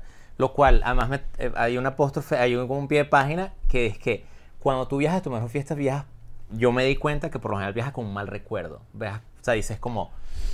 Esa fue la fiesta donde Alex vomitó las alfombras. o sea. Y eso era lo que la gente decía, como que viajabas con donde me quedé sin batería, donde me quedé, el carro se quedó trancado O donde la vi con otro. donde la vi como, o sea, sí. era como un recuerdo malo te traía a esa fiesta. Entonces la gente estaba en su teléfono en esa fiesta y luego en ese ciberespacio donde todo el mundo es alma. O sea, es muy loco. Qué O arrecho. sea, No, esto, esto, esto es todo el mundo, o sea, te digo, o sea, yo vi, o sea, he visto en mis lives gente que yo sé que tiene 75 años rumbeando Claro. y como que nadie se ve, es literalmente súper, es como un purgatorio. O sea, la gente como esto que tú estás, todo lo que estás diciendo es Black Mirror, San Sí. Junipero. Heavy. El episodio, Heavy, el episodio heavy, de San. Junipero. Ajá, heavy. Eh, dime si lo viste ya. Sí, sí, sí, sí. Es bien loco, por eso te digo que es bien filosófico. Está mi mamá diciéndole a otro que dame un shot. O sea, o sea las amigas de mi mamá este, vamos a rumbear. Esos bichos están buenísimos. Un poco de gente que yo digo, eso es un poco de señora, pero. entonces tú sabes que, o sea, que, que. Y me escribe mucha gente como diciéndome, como, dude, o sea, mi mamá se rumbea las rumbas así hasta las 4 de la mañana. Y es como, qué lindo, qué bonito que, que pensar que de alguna manera segregamos a toda una generación porque, bueno, porque ya, o sea, ese, ese, esa, esa debilidad que tenemos por la juventud como que de cierta manera se, se apagó en esos lives porque están todas esas almas ahí reunidas ahí rumbeando. rumbas de... O sea, yo hice una de los 60 y, y la, la, la, la batuta la llevaban las, las señoras que rumbearon los 60 y hablan del hipocampo y me caía, me dio unos, me jamonía con no sé quién en el hipocampo. Y era, y era todo esto, era como que, estos son unas señoras, o sea, ahí echando cuentos y, te- y están también todos los millennials de, de los O'Kills, de mis bandas que también están Claro. ahí como rembeando y digo como que, qué loco, que solo lo veo yo, que son como cuatro generaciones en una misma fiesta. Y en la otra está el, el montón de gente que logra estar en un mismo lugar con gente que admira. Entonces estoy en una misma fiesta con Erika de la Vega. Con el- con el- bueno, cuando fue, con César Miguel cuando Rondón. fue Edgar Ramírez fue así como casi se Claro. colapsa el Instagram. O sea, Edgar ¿Qué Ramírez- pasó, Cheo? Yo que, me colapsó la vaina. Exacto, estoy en el mismo lugar que esta gente. Claro, y sentían que le podían tocar el hombro, que también está lindo, que es así en realidad. O sea, es como yo ah, mira, nosotros tenemos como una como un- una cosa de que cuando un celebrity es nice, es como y es nice, y es pinga, como, no, es tiene que ser nice. pana. Tiene que ser pana, o sea, esa es su chamba. Exactamente. Ese es su trabajo, como que la gente se impresiona, como, "Oh, y el hecho es pana. Como, ah, o sea, ah, porque es celebrity, tiene permiso de ser mamá, No. Entonces está lindo también que se prestaba ese espacio en el que entraba Erika, entrabas tú, entraban panas y, y la gente como que, además como, como yo le decía a Erika muchas veces, creo que te lo dije a ti, como que no estás en tu casa, o sea, puedes hacer desastre, puedes hacer, puedes, puedes acabar los trapos. Exacto. O sea, no es tu user, no es tu handle, puedes acabar el trapo porque estás en mi casa, pues no, no, no pasa nada, No, te vas a rayar. Aparte, siempre, sí. O sea, yo me imaginaba, o sea, mi fiesta siempre, no sé por qué, era una platabanda. Era, una, era como una segunda cosa. Entonces siempre pensaba alguien que cerró un portón un- con un candado. Entonces, si, si llegaba alguien y que había que pedirle la Y llave del carajo. sí, sí, sí. O mu- muéveme el carro porque me estás trancando. ¿Sabes? Todas esas pajas que te has acostumbrado a una fiesta de, de apartamento. Era muy, muy divertido. ¿verdad? Y era la, es la magia de- de- de Pero, pero viste, la gente está en tres lugares distintos. O sea, no, antes había otro lugar extra que era que había gente que se reunía en Zoom Ajá. para ver la fiesta. Entonces, Ah. la gente está en cuatro sitios distintos. Es bien, bien, bien loco. Claro, y cuadraba su, su grupito. O sea, pues. era, era su mesa. Del, De sus del panas, tú, tú yo era- sus panas se veían y que mira, ahí está Edgar Ramírez. O sea, bueno, o sea, era, o la gente está como en cuatro sitios distintos. Es bien loco. Wow. Es bien Black Mirror. Súper. Bueno, pero también es como que la, la que nos dio y que, que bolas que nos tocó esta pandemia en esta época. Pues esta pandemia nos toca en, no sé, en 2003 y nos mo- matamos en la ladilla. Sí, no, y, y la gente dice, "Ay, VH. que- Y el mundo quiebra, básicamente, DVD, porque los trabajos se pudieron hacer online, pero... Sí, sí, sí, sí. Totalmente, gente dice, ay, que me, me aliviaste. Y no, yo, me- yo me hubiese dado un tiro, pues, si no hubiese hecho eso.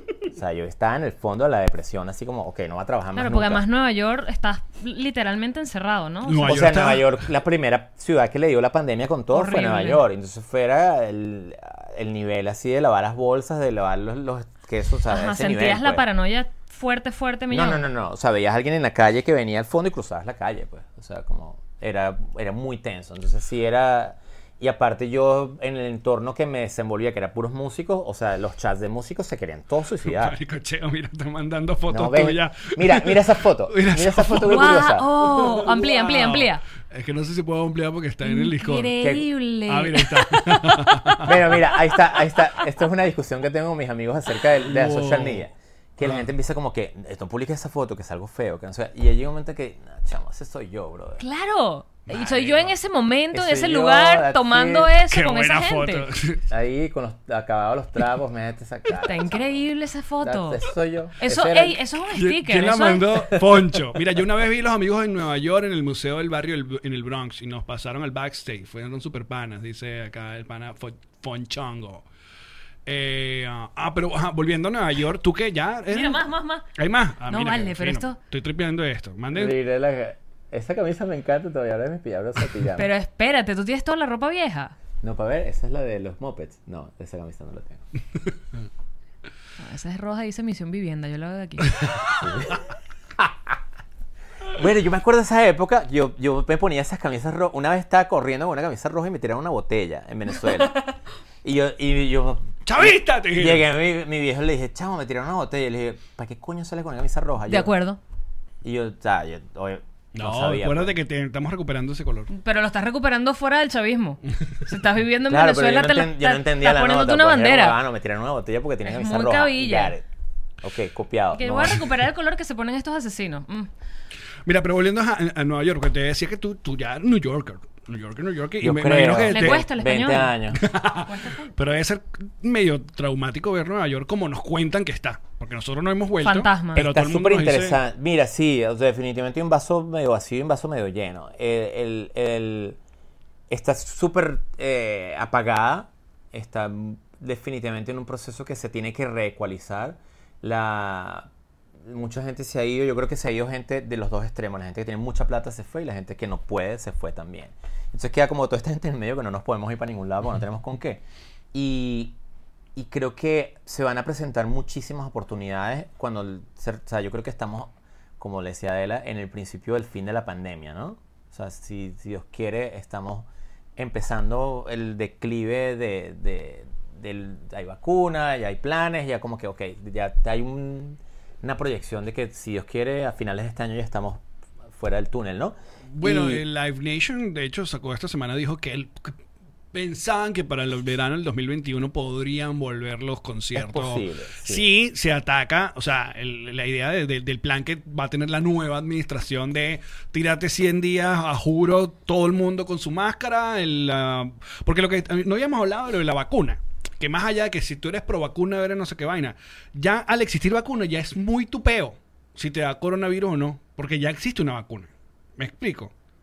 Al, al principititito no va a ser muy tupeo. Pero Porque por solo eso- se lo van a poner a las personas que están enfrente trabajando con, las, con, la- con los hospitales Claro. y los mayores. Pero por eso, pero luego ya yo puedo hacer mi concierto y si a ti si a ti te dio coronavirus fue porque Ah, claro, va a ser como una cosa como que hay una solución y tú no quisiste tomar esa solución. It, exacto. Mm. Como la misma literal la misma gripe vaina, o sea, ya el peor de encerrarnos es que no hay no hay cura, no había no había que nada. si te agarra la pelona, te agarró. te pues. agarró, te agarró. sí, sí, Exacto. sí. Pero al ya existir y al ya De estar hecho, el peor de disponible, encerrarnos era que los hospitales tuvieran chance, porque, claro, y no evitar que Y se retrasar el, Exacto. el spread, porque no ¿no? tienen suficiente capacidad para recibir a toda la gente que se agravaba. y luego dame chance a que se consiga. Ya se consiguió, va a pasar este proceso. Da alergia, va a pasar este proceso. va a pasar este peo y tal, y pero luego ya es. marico, ah, no, yo no creo en la vacuna. Bueno, ya, eso es muy tu peo. Si te dio y te moriste de eso, ya. Sí, ¿No? yo, yo- yo lo, didáctico, yo lo veo un así. carajo. No, por eso, por eso es que va a volver a se vo- volverá a los teatros, se volverá Toma, a los conciertos. Porque yo que ya me vacuné, Toma un shot. o el que está pro vacuna, dice, bueno, yo voy tranquilo y voy seguro porque yo ya me puse la vacuna. Y a mí no me va a dar. Todas las películas, o sea, todas las películas de zombie empiezan con los vacunados. Eso yo digo. Pero bueno, todas las películas de zombie empiezan con que un poco de gente Hasta vacunaron soy con leyenda. Hasta soy Y un leyenda. tipo Coño, al que no chero, yo- yo, vacunaron. lo que quiero es volver a la normalidad. pero, pero, pero. O sea, eso para, para mí es lo que yo inte- creo que es lo. That's the way. Pero estoy Ajá. contigo, o sea, siento I que, siento que es- podríamos decir que desde ayer es el principio del final, ¿no? Y, y, y sí creo que, bueno, obviamente muchas cosas van a volver a su normalidad y esperemos que muchas cosas este, queden, ¿no? Como este formato, por ejemplo, como... o sea, Sí, bueno, muchas cosas van a quedar. De hecho, eso, yo creo que muchas empresas aprendieron de que pueden bajar mucho los costos con la gente que que trabaja en Entonces, su ahí, propia ahí- casa. ahí te va. Entonces, por lo menos la, toda la zona de, de Wall Street, toda la zona de... de Que es donde tú vives. de down- no, no. Ah, excuse me. I'm sorry. Amén. Bueno, fíjate, toda esa zona que es de oficina está, es- está ahorita es zombie town, o sea, ahorita es puros homeless, no hay nadie está trabajando. Entonces, las, las proyecciones que se hacen es que todo eso se va a volver vivienda y eso se van a volver oportunidades para que artistas vuelvan a la ciudad de nuevo. Claro, porque al haber una sobreoferta de apartamentos habrá que bajar Y los precios exacto. porque... Yo tengo amigos que o sea, se han mudado en esta temporada a, a Manhattan, así que panas que vivían en el culo de Brooklyn, así como, o sea, me pude mudar al mismo precio a Manhattan, porque Manhattan está literalmente como el 34% vacío. Wow. Qué bolas. Entonces, eso, eh, es- ese es el vaso medio vacío, el vaso medio lleno es que va a haber un replanteamiento. Va a haber, la ciudad se va a rediseñar. Y esa es una ciudad que es muy dura, no muere. O sea, la gente es muy brava en esa ciudad, la gente le echa mucha bola. Y yo, o sea, yo veo la oportunidad, yo veo muchas oportunidades, veo muchos eh, eh, eh, flaws, o sea, muchas fallas que, que van a ser duras, pero, pero también, o sea, yo estuve ahí cuando pasó lo de las torres y vi cómo la ciudad se levantó y es como, "Bah, esta ciudad es brava. man". Estás como recién llegadito cuando pasó esa vaina también. Yo llegué en enero y eso fue en septiembre, sí. ¿Cómo, cómo, cómo fue eso para ti? Sigue mandando fotos. Bueno, fue, fue Sigue un- mandando Sí. fotos. Mira esta foto. Dude, Qué ¿dónde- buen afro, marico. ¿Dónde Increíble. está Homer ahí? ¿Dónde está Homer? Qué increíble. ¿Dónde está Homer? Qué Esto no grande. había pasado en ningún episodio, déjame No, decirte. no. Qué Pero me encanta porque esto es parte del club, Patreon- del club Gracias, de Discord. para, gracias por mandar esa foto. Estoy tripeando. Qué increíble. Este, ajá, ¿qué ¿Sentiste? No, bueno, estás Ajá, emigrando, estás exacto. nuevo, estás entendiendo nuevo. cómo es esa ciudad, cómo es esta vida, cómo es este idioma, cómo Exacto, es este y- y, de paso Nueva York. Totalmente. Ujú. Y si fue. Graduación. Afortunadamente, los amigos estaban todavía. Había burda chamba en Venezuela. Había, había empezando a salir chamba en México. Y como que podemos entrar y salir. En esa época me refiero. Y, y como que sí sentimos el, el palazo en Nueva York. Pero económicamente no nos golpeó tanto. Porque teníamos. O sea, Estados Unidos se detuvo 100%. Al 100. El- yo siento que el, el verano que siguió fue un verano en el que la ciudad se sintió renaciendo. El, el julio del 2002 fue como donde la ciudad empezó como empezaron los festivales, empezó Central Park, como que otra vez la gente estaba como como que la actitud fue nos dieron este palazo, ya lloramos, bueno, pero hay que seguir. No, y esa, esa ciudad cambió para siempre. Este país cambió para siempre. Siempre pero para sobre todo para el... El 100%. mundo. También. Te quitas los zapatos en los aeropuertos desde ese día. Ah, no, Que gracias, 100%, Bin Laden. pero- pero yo sobre todo la actitud del, del neoyorquino. Exactamente.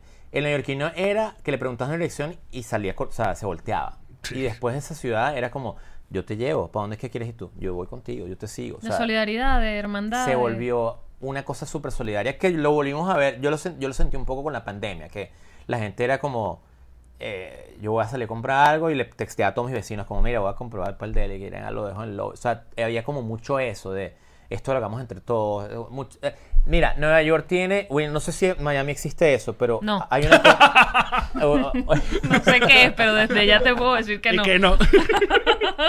Nosotros en, nosotros en Latinoamérica nos acostumbramos a que, a que todo funciona de macro a micro. O sea, como que el gobierno es el que hace todo y entonces todos nos alimentamos de eso que pasa ahí arriba. en, yo en Nueva York aprendí y, y por eso pregunto, no sé si es así, que es como Mayan de micro a macro. Es como que tú organizas tu comunidad y la comunidad organiza otras comunidades y así hasta que llegan a la ciudad. O sea, yo, yo recuerdo cuando, cuando, o sea, llegué a la casa, llegaba a la casa varias veces y era como mis vecinos, los vecinos estaban celebrando porque, bueno, entre ellos se organizaron y entonces lograron conseguir una plata para pintar la cuadra. Y era como, o sea, La respuesta es no. aquí en Bueno, no sé, no sabemos tampoco. Esta ciudad es muy grande. tiene- No, pero por Mira este ejemplo. Tú no sabes cómo vive Hialeah, tú no sabes cómo vive Es verdad. eh, Yo te puedo hablar- Homestead, tú no vives o esa gente Entonces, por Kendall. me, me quedó claro que era de micro a macro. Pero aquí te va esta. Cuando, cuando, cuando... no me lleves la contraria en el podcast, porque entonces quedo como que no somos un equipo, sino que tú, tú Da- tienes una opinión dame un diferente. segundo, Cheo. Él va a creer que no somos amigos, de verdad. ¡No, amigo! Ajá, sí, sí. Ajá. Mira, cuando yo, cuando yo me estaba sacando la residencia, cuando estaba, estaba haciendo el pasaporte americano, este, a todos los amigos les, les salió la cita y, a- y- y yo no podía salir a Estados Unidos. Te queda un limbo como en el que no puedes salir, no puedes, te tienes que quedar a Estados Unidos y los amigos tenían que ir a Europa, ir a Australia, así como con, me voy a perder todo esto y mandamos un suplente y toda la cosa. Y en una de esas le cuento a mi casera que, que está pasando esto, no, estoy encerrado, mi caso está trancado, tus panas todos le salieron, a mí no me ha salido. Y mi, mi, mi landlord como, llama a la congresista, de una.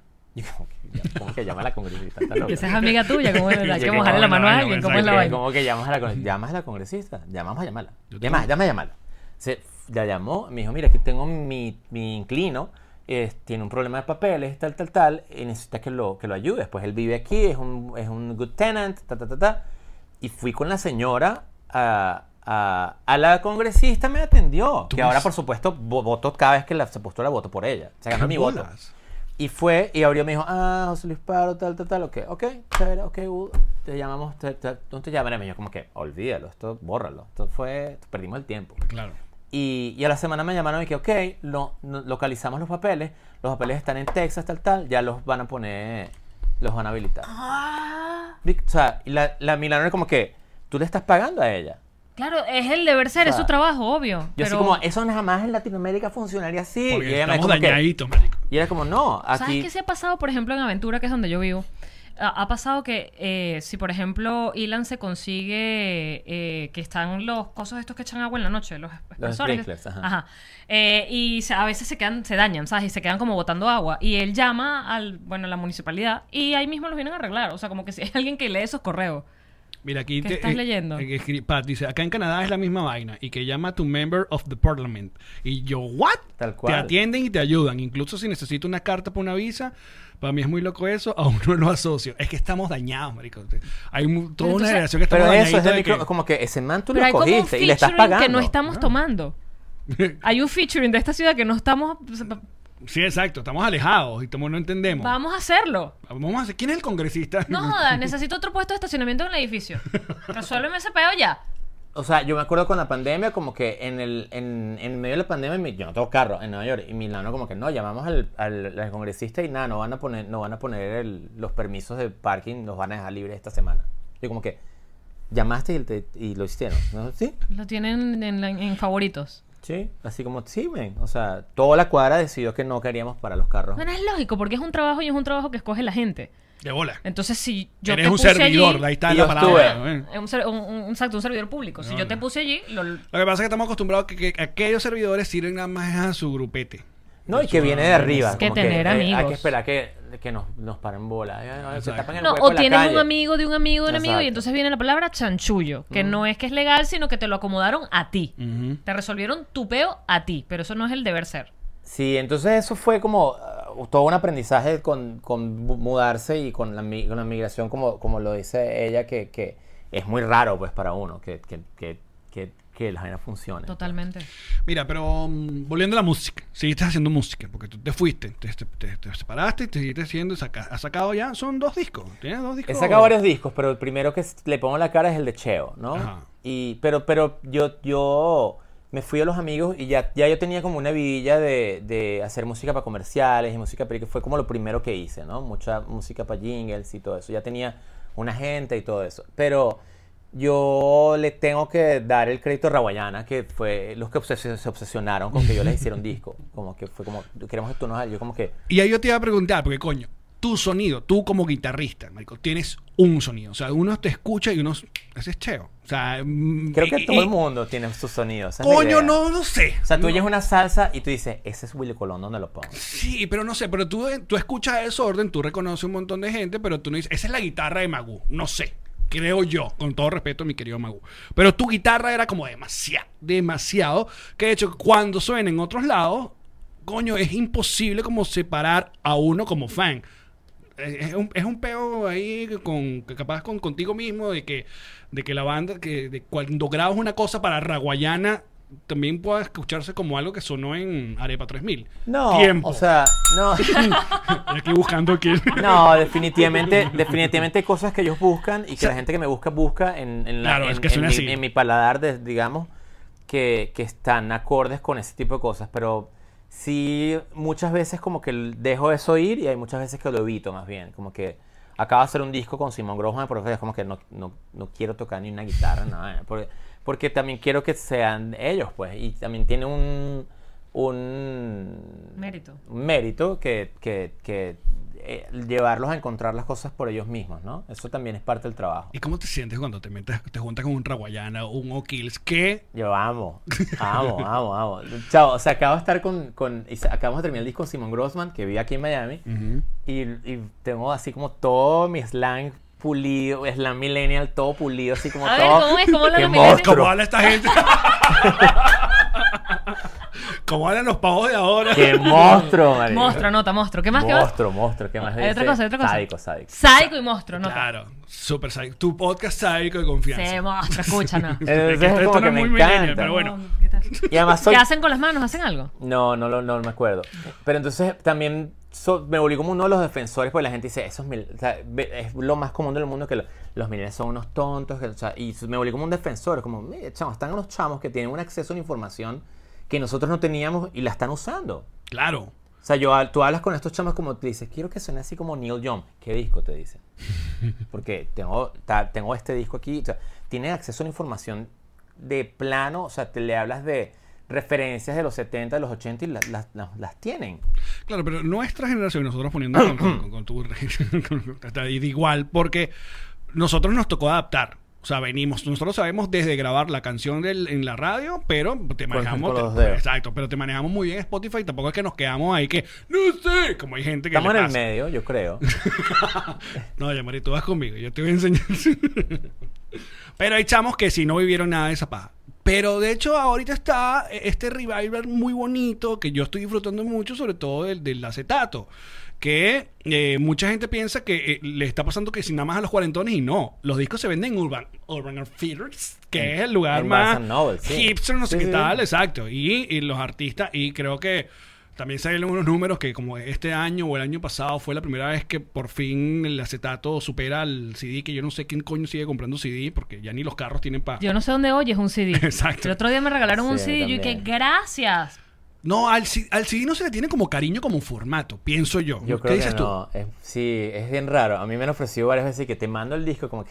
"Dude, mándame- No tengo un dónde link". oírlo. Exacto. Exacto, no tengo dónde escucharlo. Pero Como el que- acetato sí hay un romanticismo, hay un... Bueno, es como una pieza de arte, además, más grande. O sea, un acetato lo puedes pegar a una pared. O sea, es una belleza. El- Es un...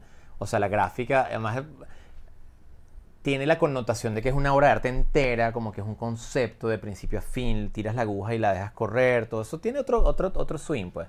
Más allá Pero- de, que, el- de que como se escucha, que escucha Más allá que la canción, todo. la, canción- la gente igual oye su Spotify, pues, pero cuando tú tiras una aguja en vinil es como que la idea es que no lo quites hasta que se termine, ¿no? Sí, bueno, a Y- mí me ha pasado que yo me, me reencontré con escuchar el disco completo de hace rato que no lo hacía, porque eso se Y perdió. obvio, ojo, no, no, no, no siento que, que sea el 100%, pero es un porcentaje como fácil, un 20, que está en esa nota. Porque yo, o sea, la, la gente, ahorita por ejemplo que está la furia del reggaetón, todo- o sea, que con la que, que con la que este, todo el mundo pelea con la idea de que el reggaetón invadió todo.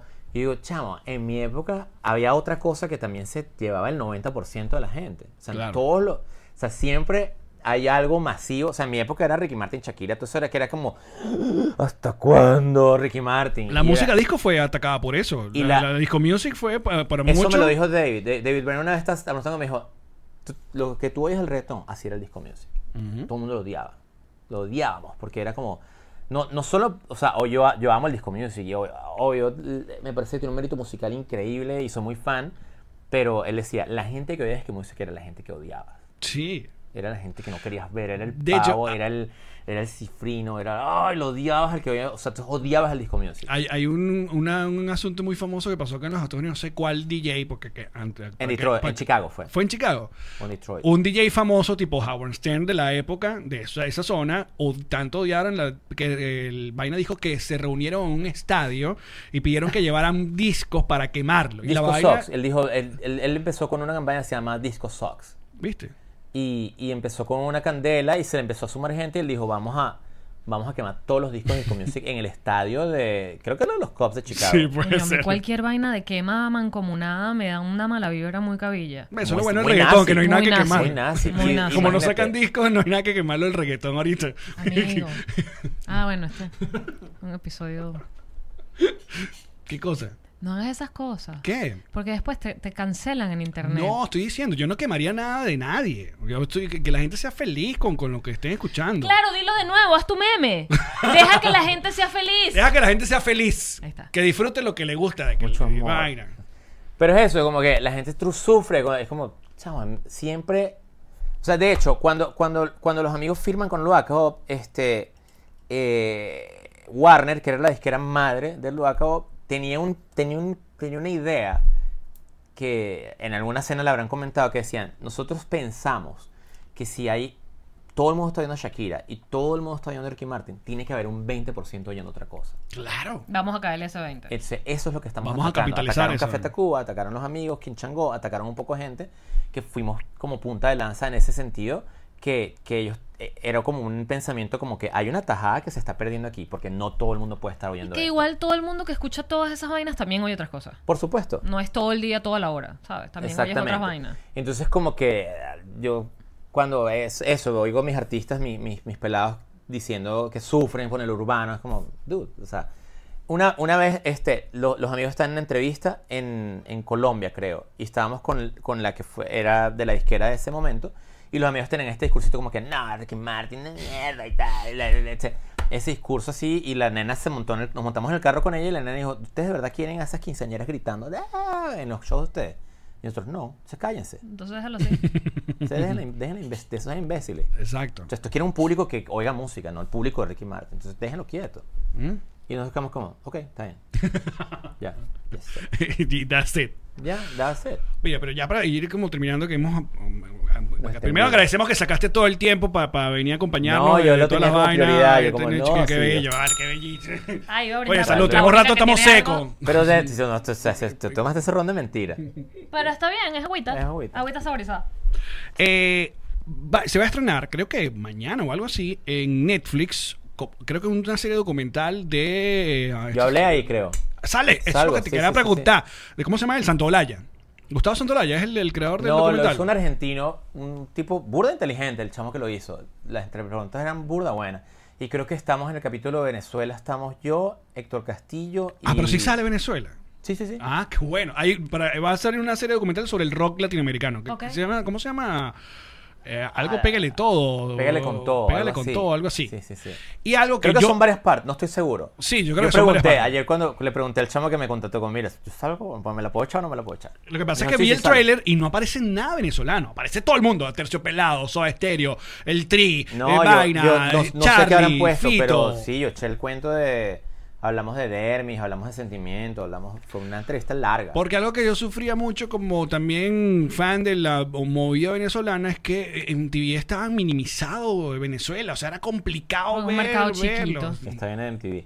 Este, la, la excusa es simple. Ajá. La excusa es demografía, pues, o sea... la No, en, claro, pero uno, no uno- un chamo de 14, 15 años no entiende esa paja. Ah, no, y una banda peor. O sea, la banda sufría, así como... "Eh, No me toman en huevo". cuenta. Claro, puro México y puro México y Argentina, puro México y. Argentina, puro- y cuando creo que ustedes fueron de hecho también como los primeritos que aparecieron. Nosotros Sexy casi no salimos en MTV, muy poco. Sexy quizá acaso.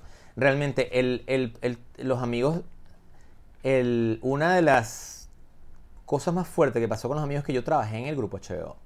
Y entonces cuando cu- yo era, yo trabajaba en el departamento de producción de, de- de- fue mi último trabajo antes de entrar a los amigos. Ah, perdón, antes, de- eso fue el trabajo que renuncié. Mentira.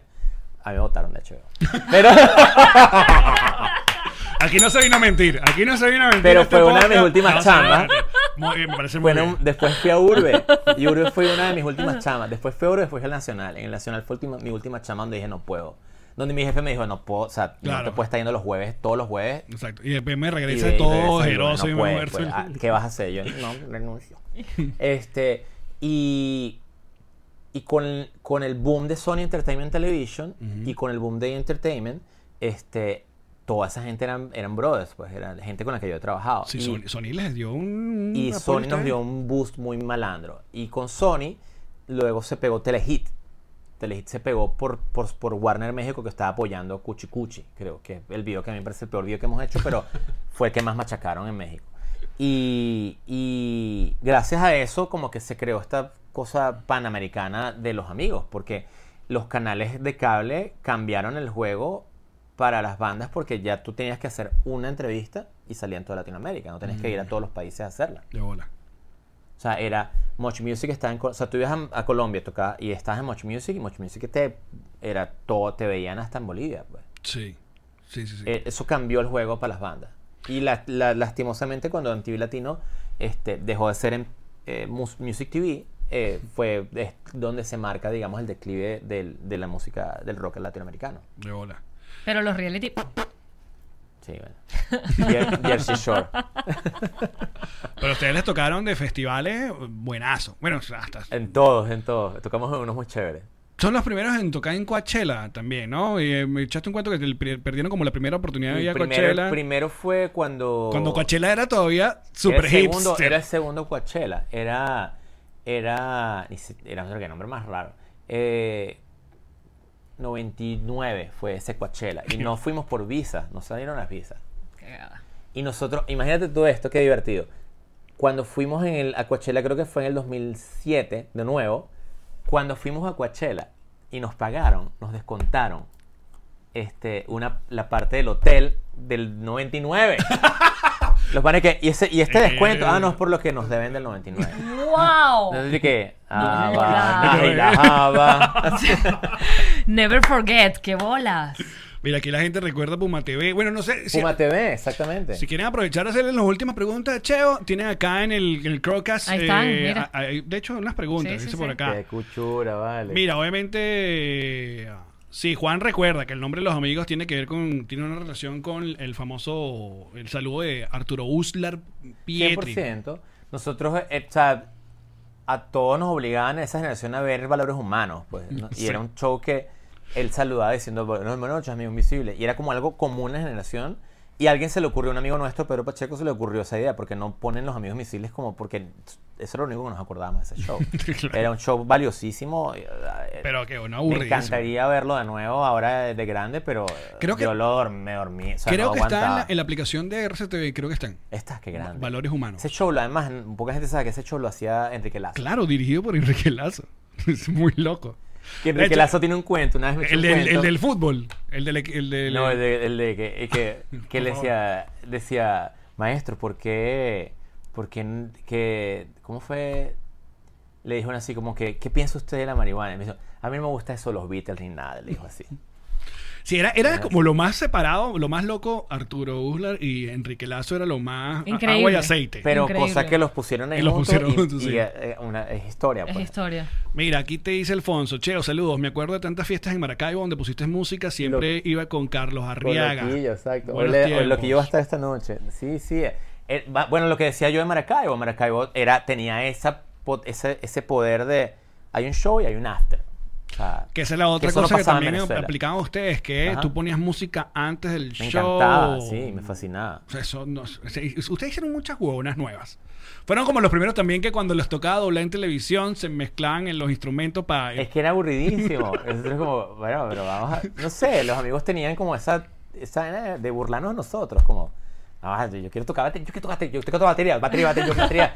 No, marico, tú tocaste batería la vez pasada. No, no, a tocar, tocar teclado otra vez. Era una joda, pues. Mira, Alfonso pasada. te pregunto, Checo, la última canción de The New Sound, o sea, fue en una boda de verdad. No, no, no, eso era, eso fue, eso era una canción que se tocaba en, como para, cuando tocábamos sets, se tocaba como para irnos a comerciales, pues como, bueno, ya viene el segundo set, tú, tocábamos así, y teníamos este ingeniero que era un, un guaro, además, de eh, Germán, eh, que, que, que hacía, hacía esas voces, era como la, la- la- el entretenimiento en las giras, era hoy el pan hablando, pues era... No, pero me, me encanta eso, ese, porque es como una escena, ¿no? Entonces que, oye, vale, eh, la carajita, Es, va a poner el- un no es su creación, sí, sí. Y finalizan con la canción de la, de la de secretaria, ¿es la cosa? Exacto, lo que pasaba en Ese esa- es el bonus track de The New Song. Mira si lo no que pasaba en equivoco. ese estudio. Lo que pasaba en ese estudio era en Quinta Crespo, como lo dije, y, y terminábamos 2, 3 de la mañana, y cuando terminábamos, este, había que llamar a, la- a alguien que nos fuera a buscar, porque no se podían parar los carros. Pues, entonces habíamos, habíamos hecho toda una operación así, que dejamos todos los carros en una casa, y una van nos iba a buscar y nos traía una van de un pana, pues, o sea, un pana que a las 2 de la mañana venía a buscarnos. Y entonces cuando terminamos el estudio, que n- no, no recuerdo si había celular o no había celular, 97, sí, sí había. Y, y lo llamábamos y entonces pasaba como 40 minutos esperando al pana y era básicamente echándonos palos. pues. ya habíamos terminado. O sea, porque pasó un par de veces que llamamos al pana antes de terminar y el pana tenía que esperar abajo porque nos, o sea, porque se nos ocurrió como que ya cuando trancamos la vaina y apagamos todo, llamemos al pana. Y entonces llamamos a Omar y, y pasaban 40 minutos echándonos palos y entonces empezamos a tocar echando vaina y el, al, al minuto Andrés me dijo, no, hay que poner un micrófono aquí. y lo de todas las joderas que grabamos, tócame el huevo. Y, y, y todo eso que lo empezaron a grabar, pues como no, poner rec, bro. O sea, estos chamos están tocando, o sea, esto, ahora es cuando se pone bueno. Y esas fueron, muchas de esas jodas se grabaron en esos 40 minutos mientras nos venían a buscar, que ya estábamos relajados, Marico, matándonos a palo, pues.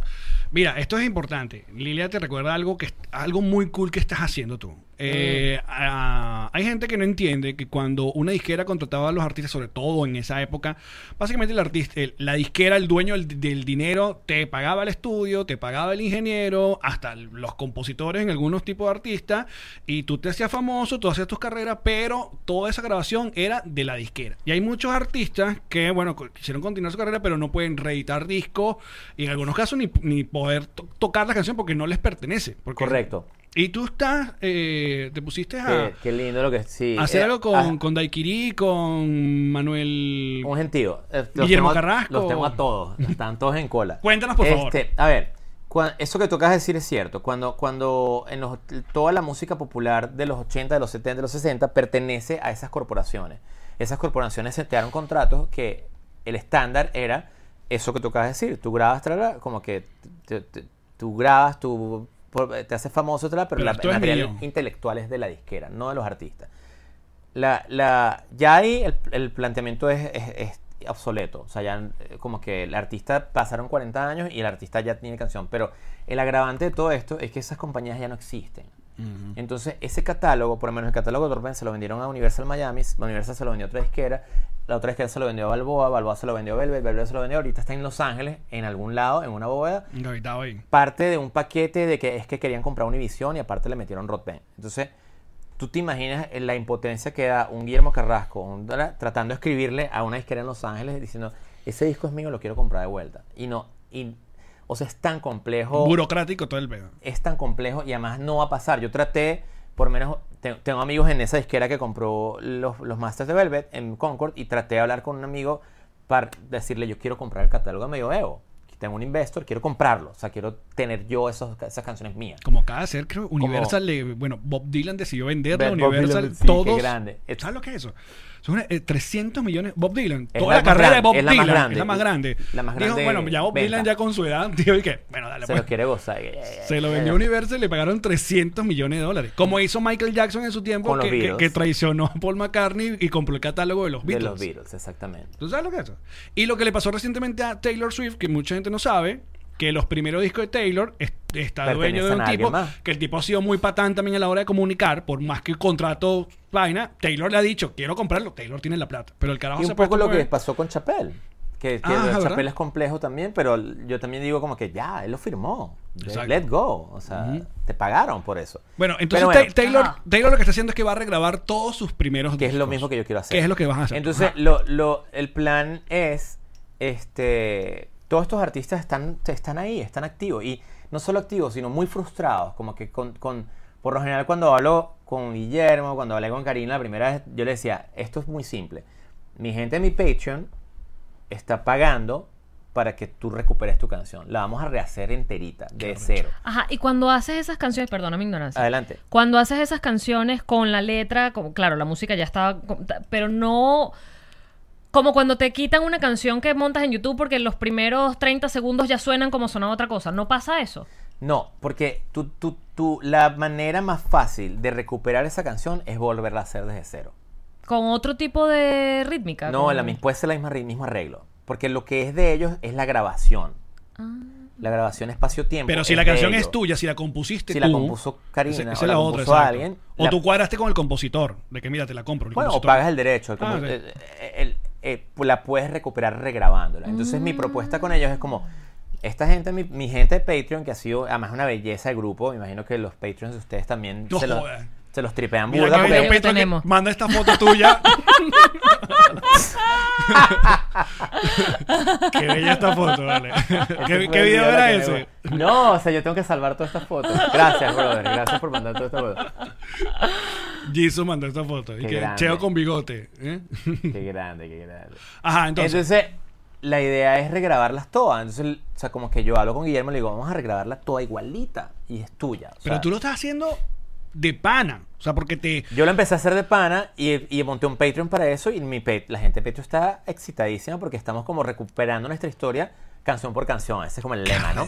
Y, y entonces ya hicimos Guillermo, que, que ya hicimos Guillermo, ya hicimos Mirta, eh, hicimos Daiquiri, hicimos una, o sea, una canción, una canción y luego empezamos a repetir. Hicimos Daiquiri, hicimos Pedro Castillo, que quería recuperar nada de Aditus, que además no solo es de sonográfica, sino, o sea, Sacaron un tema la semana pasada, ¿verdad? esa, esa. Eh, ah, Algo eléctrico. Sí, sí, sí, lo tiene. Hicimos Aditus, esto, ah, hicimos Frank Quintero, que Frank Quintero lo estoy terminando. Este sábado, ya que estoy aquí, grabo a Karina. Luego otra de Mirta, que es la de Navidad, ven a mi casa esta Navidad. Luego tenemos, voy a hacer Colina, voy a hacer, o sea, una cola de ¿Y gente no que... le metes una maldacita así? Sí, claro, Ah, claro, le meto el, el 2.0. El, el 2020. El 2020, Una maldacita, pero está lindo porque no solo, no solo bonito como labor histórica y labor de cultura, que además yo tengo como toda esta cosa de que, o sea, la cultura de nuestro país, como yo lo he visto en México, como yo lo he en Colombia, la recuperan los, cultura, los culturosos, pues, no la recupera el gobierno. Nosotros tenemos que hacer esa chamba.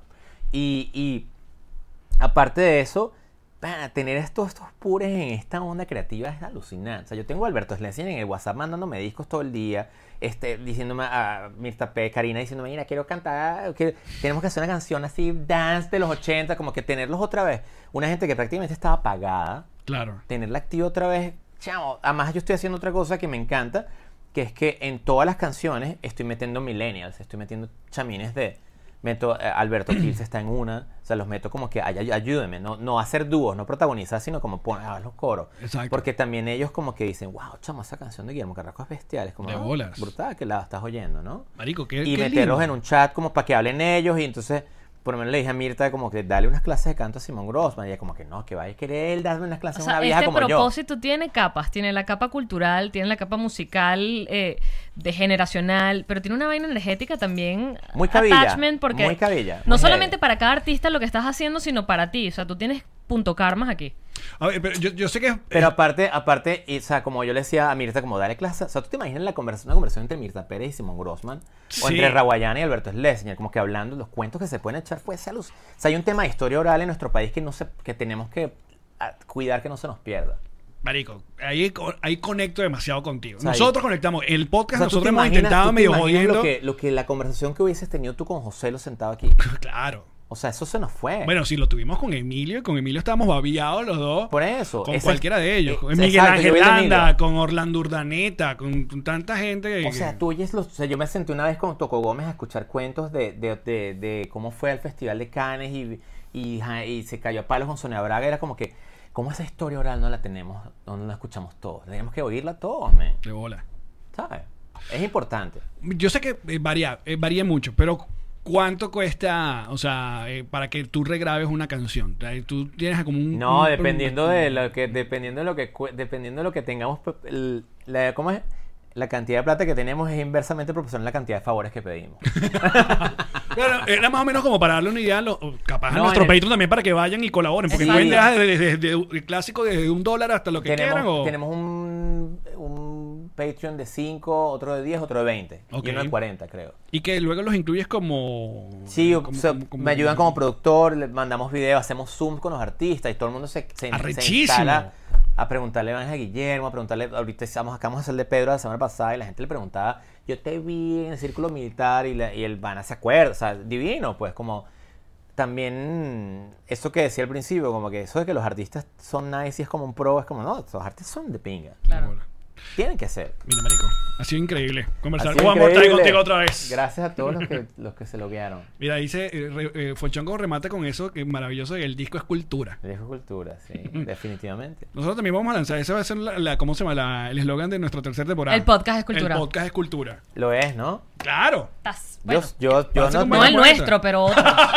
no, claro que. Esto Pero, es un milagro de Navidad. pero eso es otra cosa que yo digo muchísimo. Ahorita tú, todo lo evaluamos dependiendo como que, ah, pues es que la semana pasada es viejo. O sea, imagínate este podcast en 10 años, bro. Pues lo sí. que va a ser. Pues sí. ¿Sabes? No En lo había pensado. En 10 años como que este podcast es so 2020. o sea, especialmente en esta época de pandemia. Dentro de 10 años vamos a decir, "Mira, la gente está friqueada. Sí, o sea, la gente tenía miedo. Los últimos dos carajos de la O tierra. sea, hay un valor importantísimo Todos tenían en miedo de eso. morirse, O sea, estamos hablando de Atypical, que es un disco que se hizo Hazme hace caso, que 25 sí. años. 25 años. En ¿Qué, qué, 25 años vamos a estar viendo este podcast, No ¿entiendes? hace caso. ¿Qué le A debes ver, te hago caso. High five. High No, five. ya no quiero nada contigo. Mira, bueno, por lo pronto, entonces el Patreon es que Patreon, Patreon Cheopardo. Este, sorpresa el disco. Tocamos eh, el domingo o esta noche y el domingo en Y después nos vas a sacar como un disco compilatorio de todos estos artistas Sí. que. Muy bien. la respuesta. O sea, en- en- en- o sea, primero que nada, o sea, las canciones que ha sido muy curioso porque los artistas no entienden. Es como que las canciones las saca el artista. Como que terminamos la canción y es, es tuya, mami. Tú sácala. Y es como que, ¿y cuándo va a salir? No, no, tú tienes que meterte tú, loguearla tú, porque la plata va a ir para tu cuenta. Claro. Entonces, como que también ha sido una chamba, como que, a ver, lo, créate un Empoderadora. A esa gente no tienes que darle username. Spotify one on one a esa gente, ¿no? Créate un username, créate un password. No me lo tienes que decir. entonces ha sido una chamba, pero divertidísima, pues. Y entonces, claro, me acuerdo con ellos es como que, ok, cuando yo vaya a cu- son tuyas, pero cuando yo reúna 10, voy a sacar un disco. Y cuando reúna 3 10, saco otro disco y así vamos. Mira. Qué gran episodio hemos ¿verdad? tenido el día de hoy, vale. Maravilloso. Gracias. Maravilloso. Nosotros le vamos con las mejores cuñas de la vida y eh, con ustedes estamos de regreso el lunes. Feliz fin de semana, beches, cuídense. Chao. Oye, me siento bastante incómodo que tú me sigas viendo. Pero Alex. ¿qué tienes allí? La botella de ron diplomático. ¡Ay, qué rico, bebé! Ah, esta botella llegó gracias a que soy amigo de la gente de ron diplomático. Pero tú Tú. Puedes ¿Cómo? entrar en Drizzly.com. En cualquier parte de Estados Unidos, esa botella llega a la puerta de tu casa. Qué divino para que además no salgas a manejar, porque uno toma y se queda en su casa tomando con los amigos. Oye, bueno, ¿de qué ese? Deja la inventadera. No, que yo manejo mejor. No, chico. Manejo mejor, eso no es verdad. No, no puede ser. No, señor. Y, y entonces la de ron blanco y la de la otra también la consiguen en drizzly.com. Eh, la que sea, la que sea, la consigues en drizzly.com. Diplomático, redescubre el ron. ¿Y por qué ya María estás con ese abrigo de frío? ¿Qué pasa? eh? Allen, es que estoy enviando una carga refrigerada con la gente de Pack Forward. Ok. Mira, está todo congelado y va a llegar. Vamos a mandar Congelado. hielo, hielo. Ahí está, hielo. Mira, lo que no hay en tu casa, hielo. Ahí te lo voy a dejar. ¿Qué más? Edamames, congelados, refrigerados, unas salchichas veganas picantes como a ti te gustan. Oh, wow. Todo lo que tú quieras enviar, Pack Forward lo hace porque tiene el servicio especializado para mandar comida fría, congelada, como tú necesites y evidentemente todo lo demás. Así que contáctalos de parte de Nos Reiremos de esto. Envíos Pack Forward. ¡Hey! ¡Maja! ¡Que te voy a explicar con Genji la chaqueta! De Blue Jean. ¡Venga! De Blue Jean personalizado para ti, con lo que tú lo inspiras de dibujar en la chaqueta, en los zapatos, en la gorra, en la cartera, lo que sea G&G es para ti. La chaqueta G&G es para ti. Y para ti. Disculpa que esté llamando este sufrimiento. No consigo casa ni apartamento. Todos los rialtos me quieren fregar. Tranquilo amigo que te tengo al realtor papá, él te va a ayudar, te va a asesorar, créeme te digo, te lo digo ya. ¿Esto es en serio? ¿Es acaso tu esposo?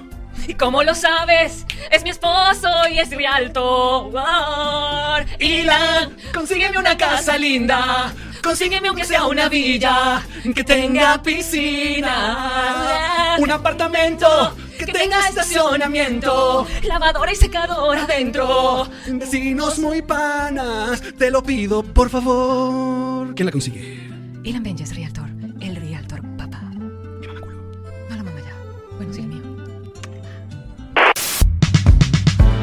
Esta fue una producción de Connector Media House.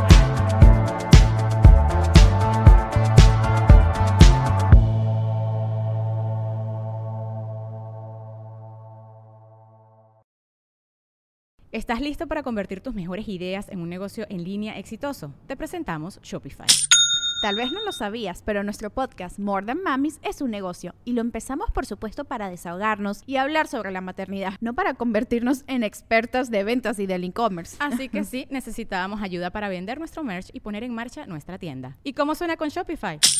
Llegó otra venta. Shopify es la plataforma de comercio que está revolucionando millones de negocios en todo el mundo. Ya seas un emprendedor desde tu casa o desde donde sea, Shopify es la única herramienta que necesitas para iniciar, administrar y hacer crecer tu negocio sin dificultades. Con Shopify puedo gestionar pedidos, envíos y pagos desde cualquier lugar, brindándote toda la información y estadísticas de tus ventas al detalle. Regístrate para un periodo de prueba con tan solo un dólar al mes en shopify.com barra sonoro, todo en minúsculas.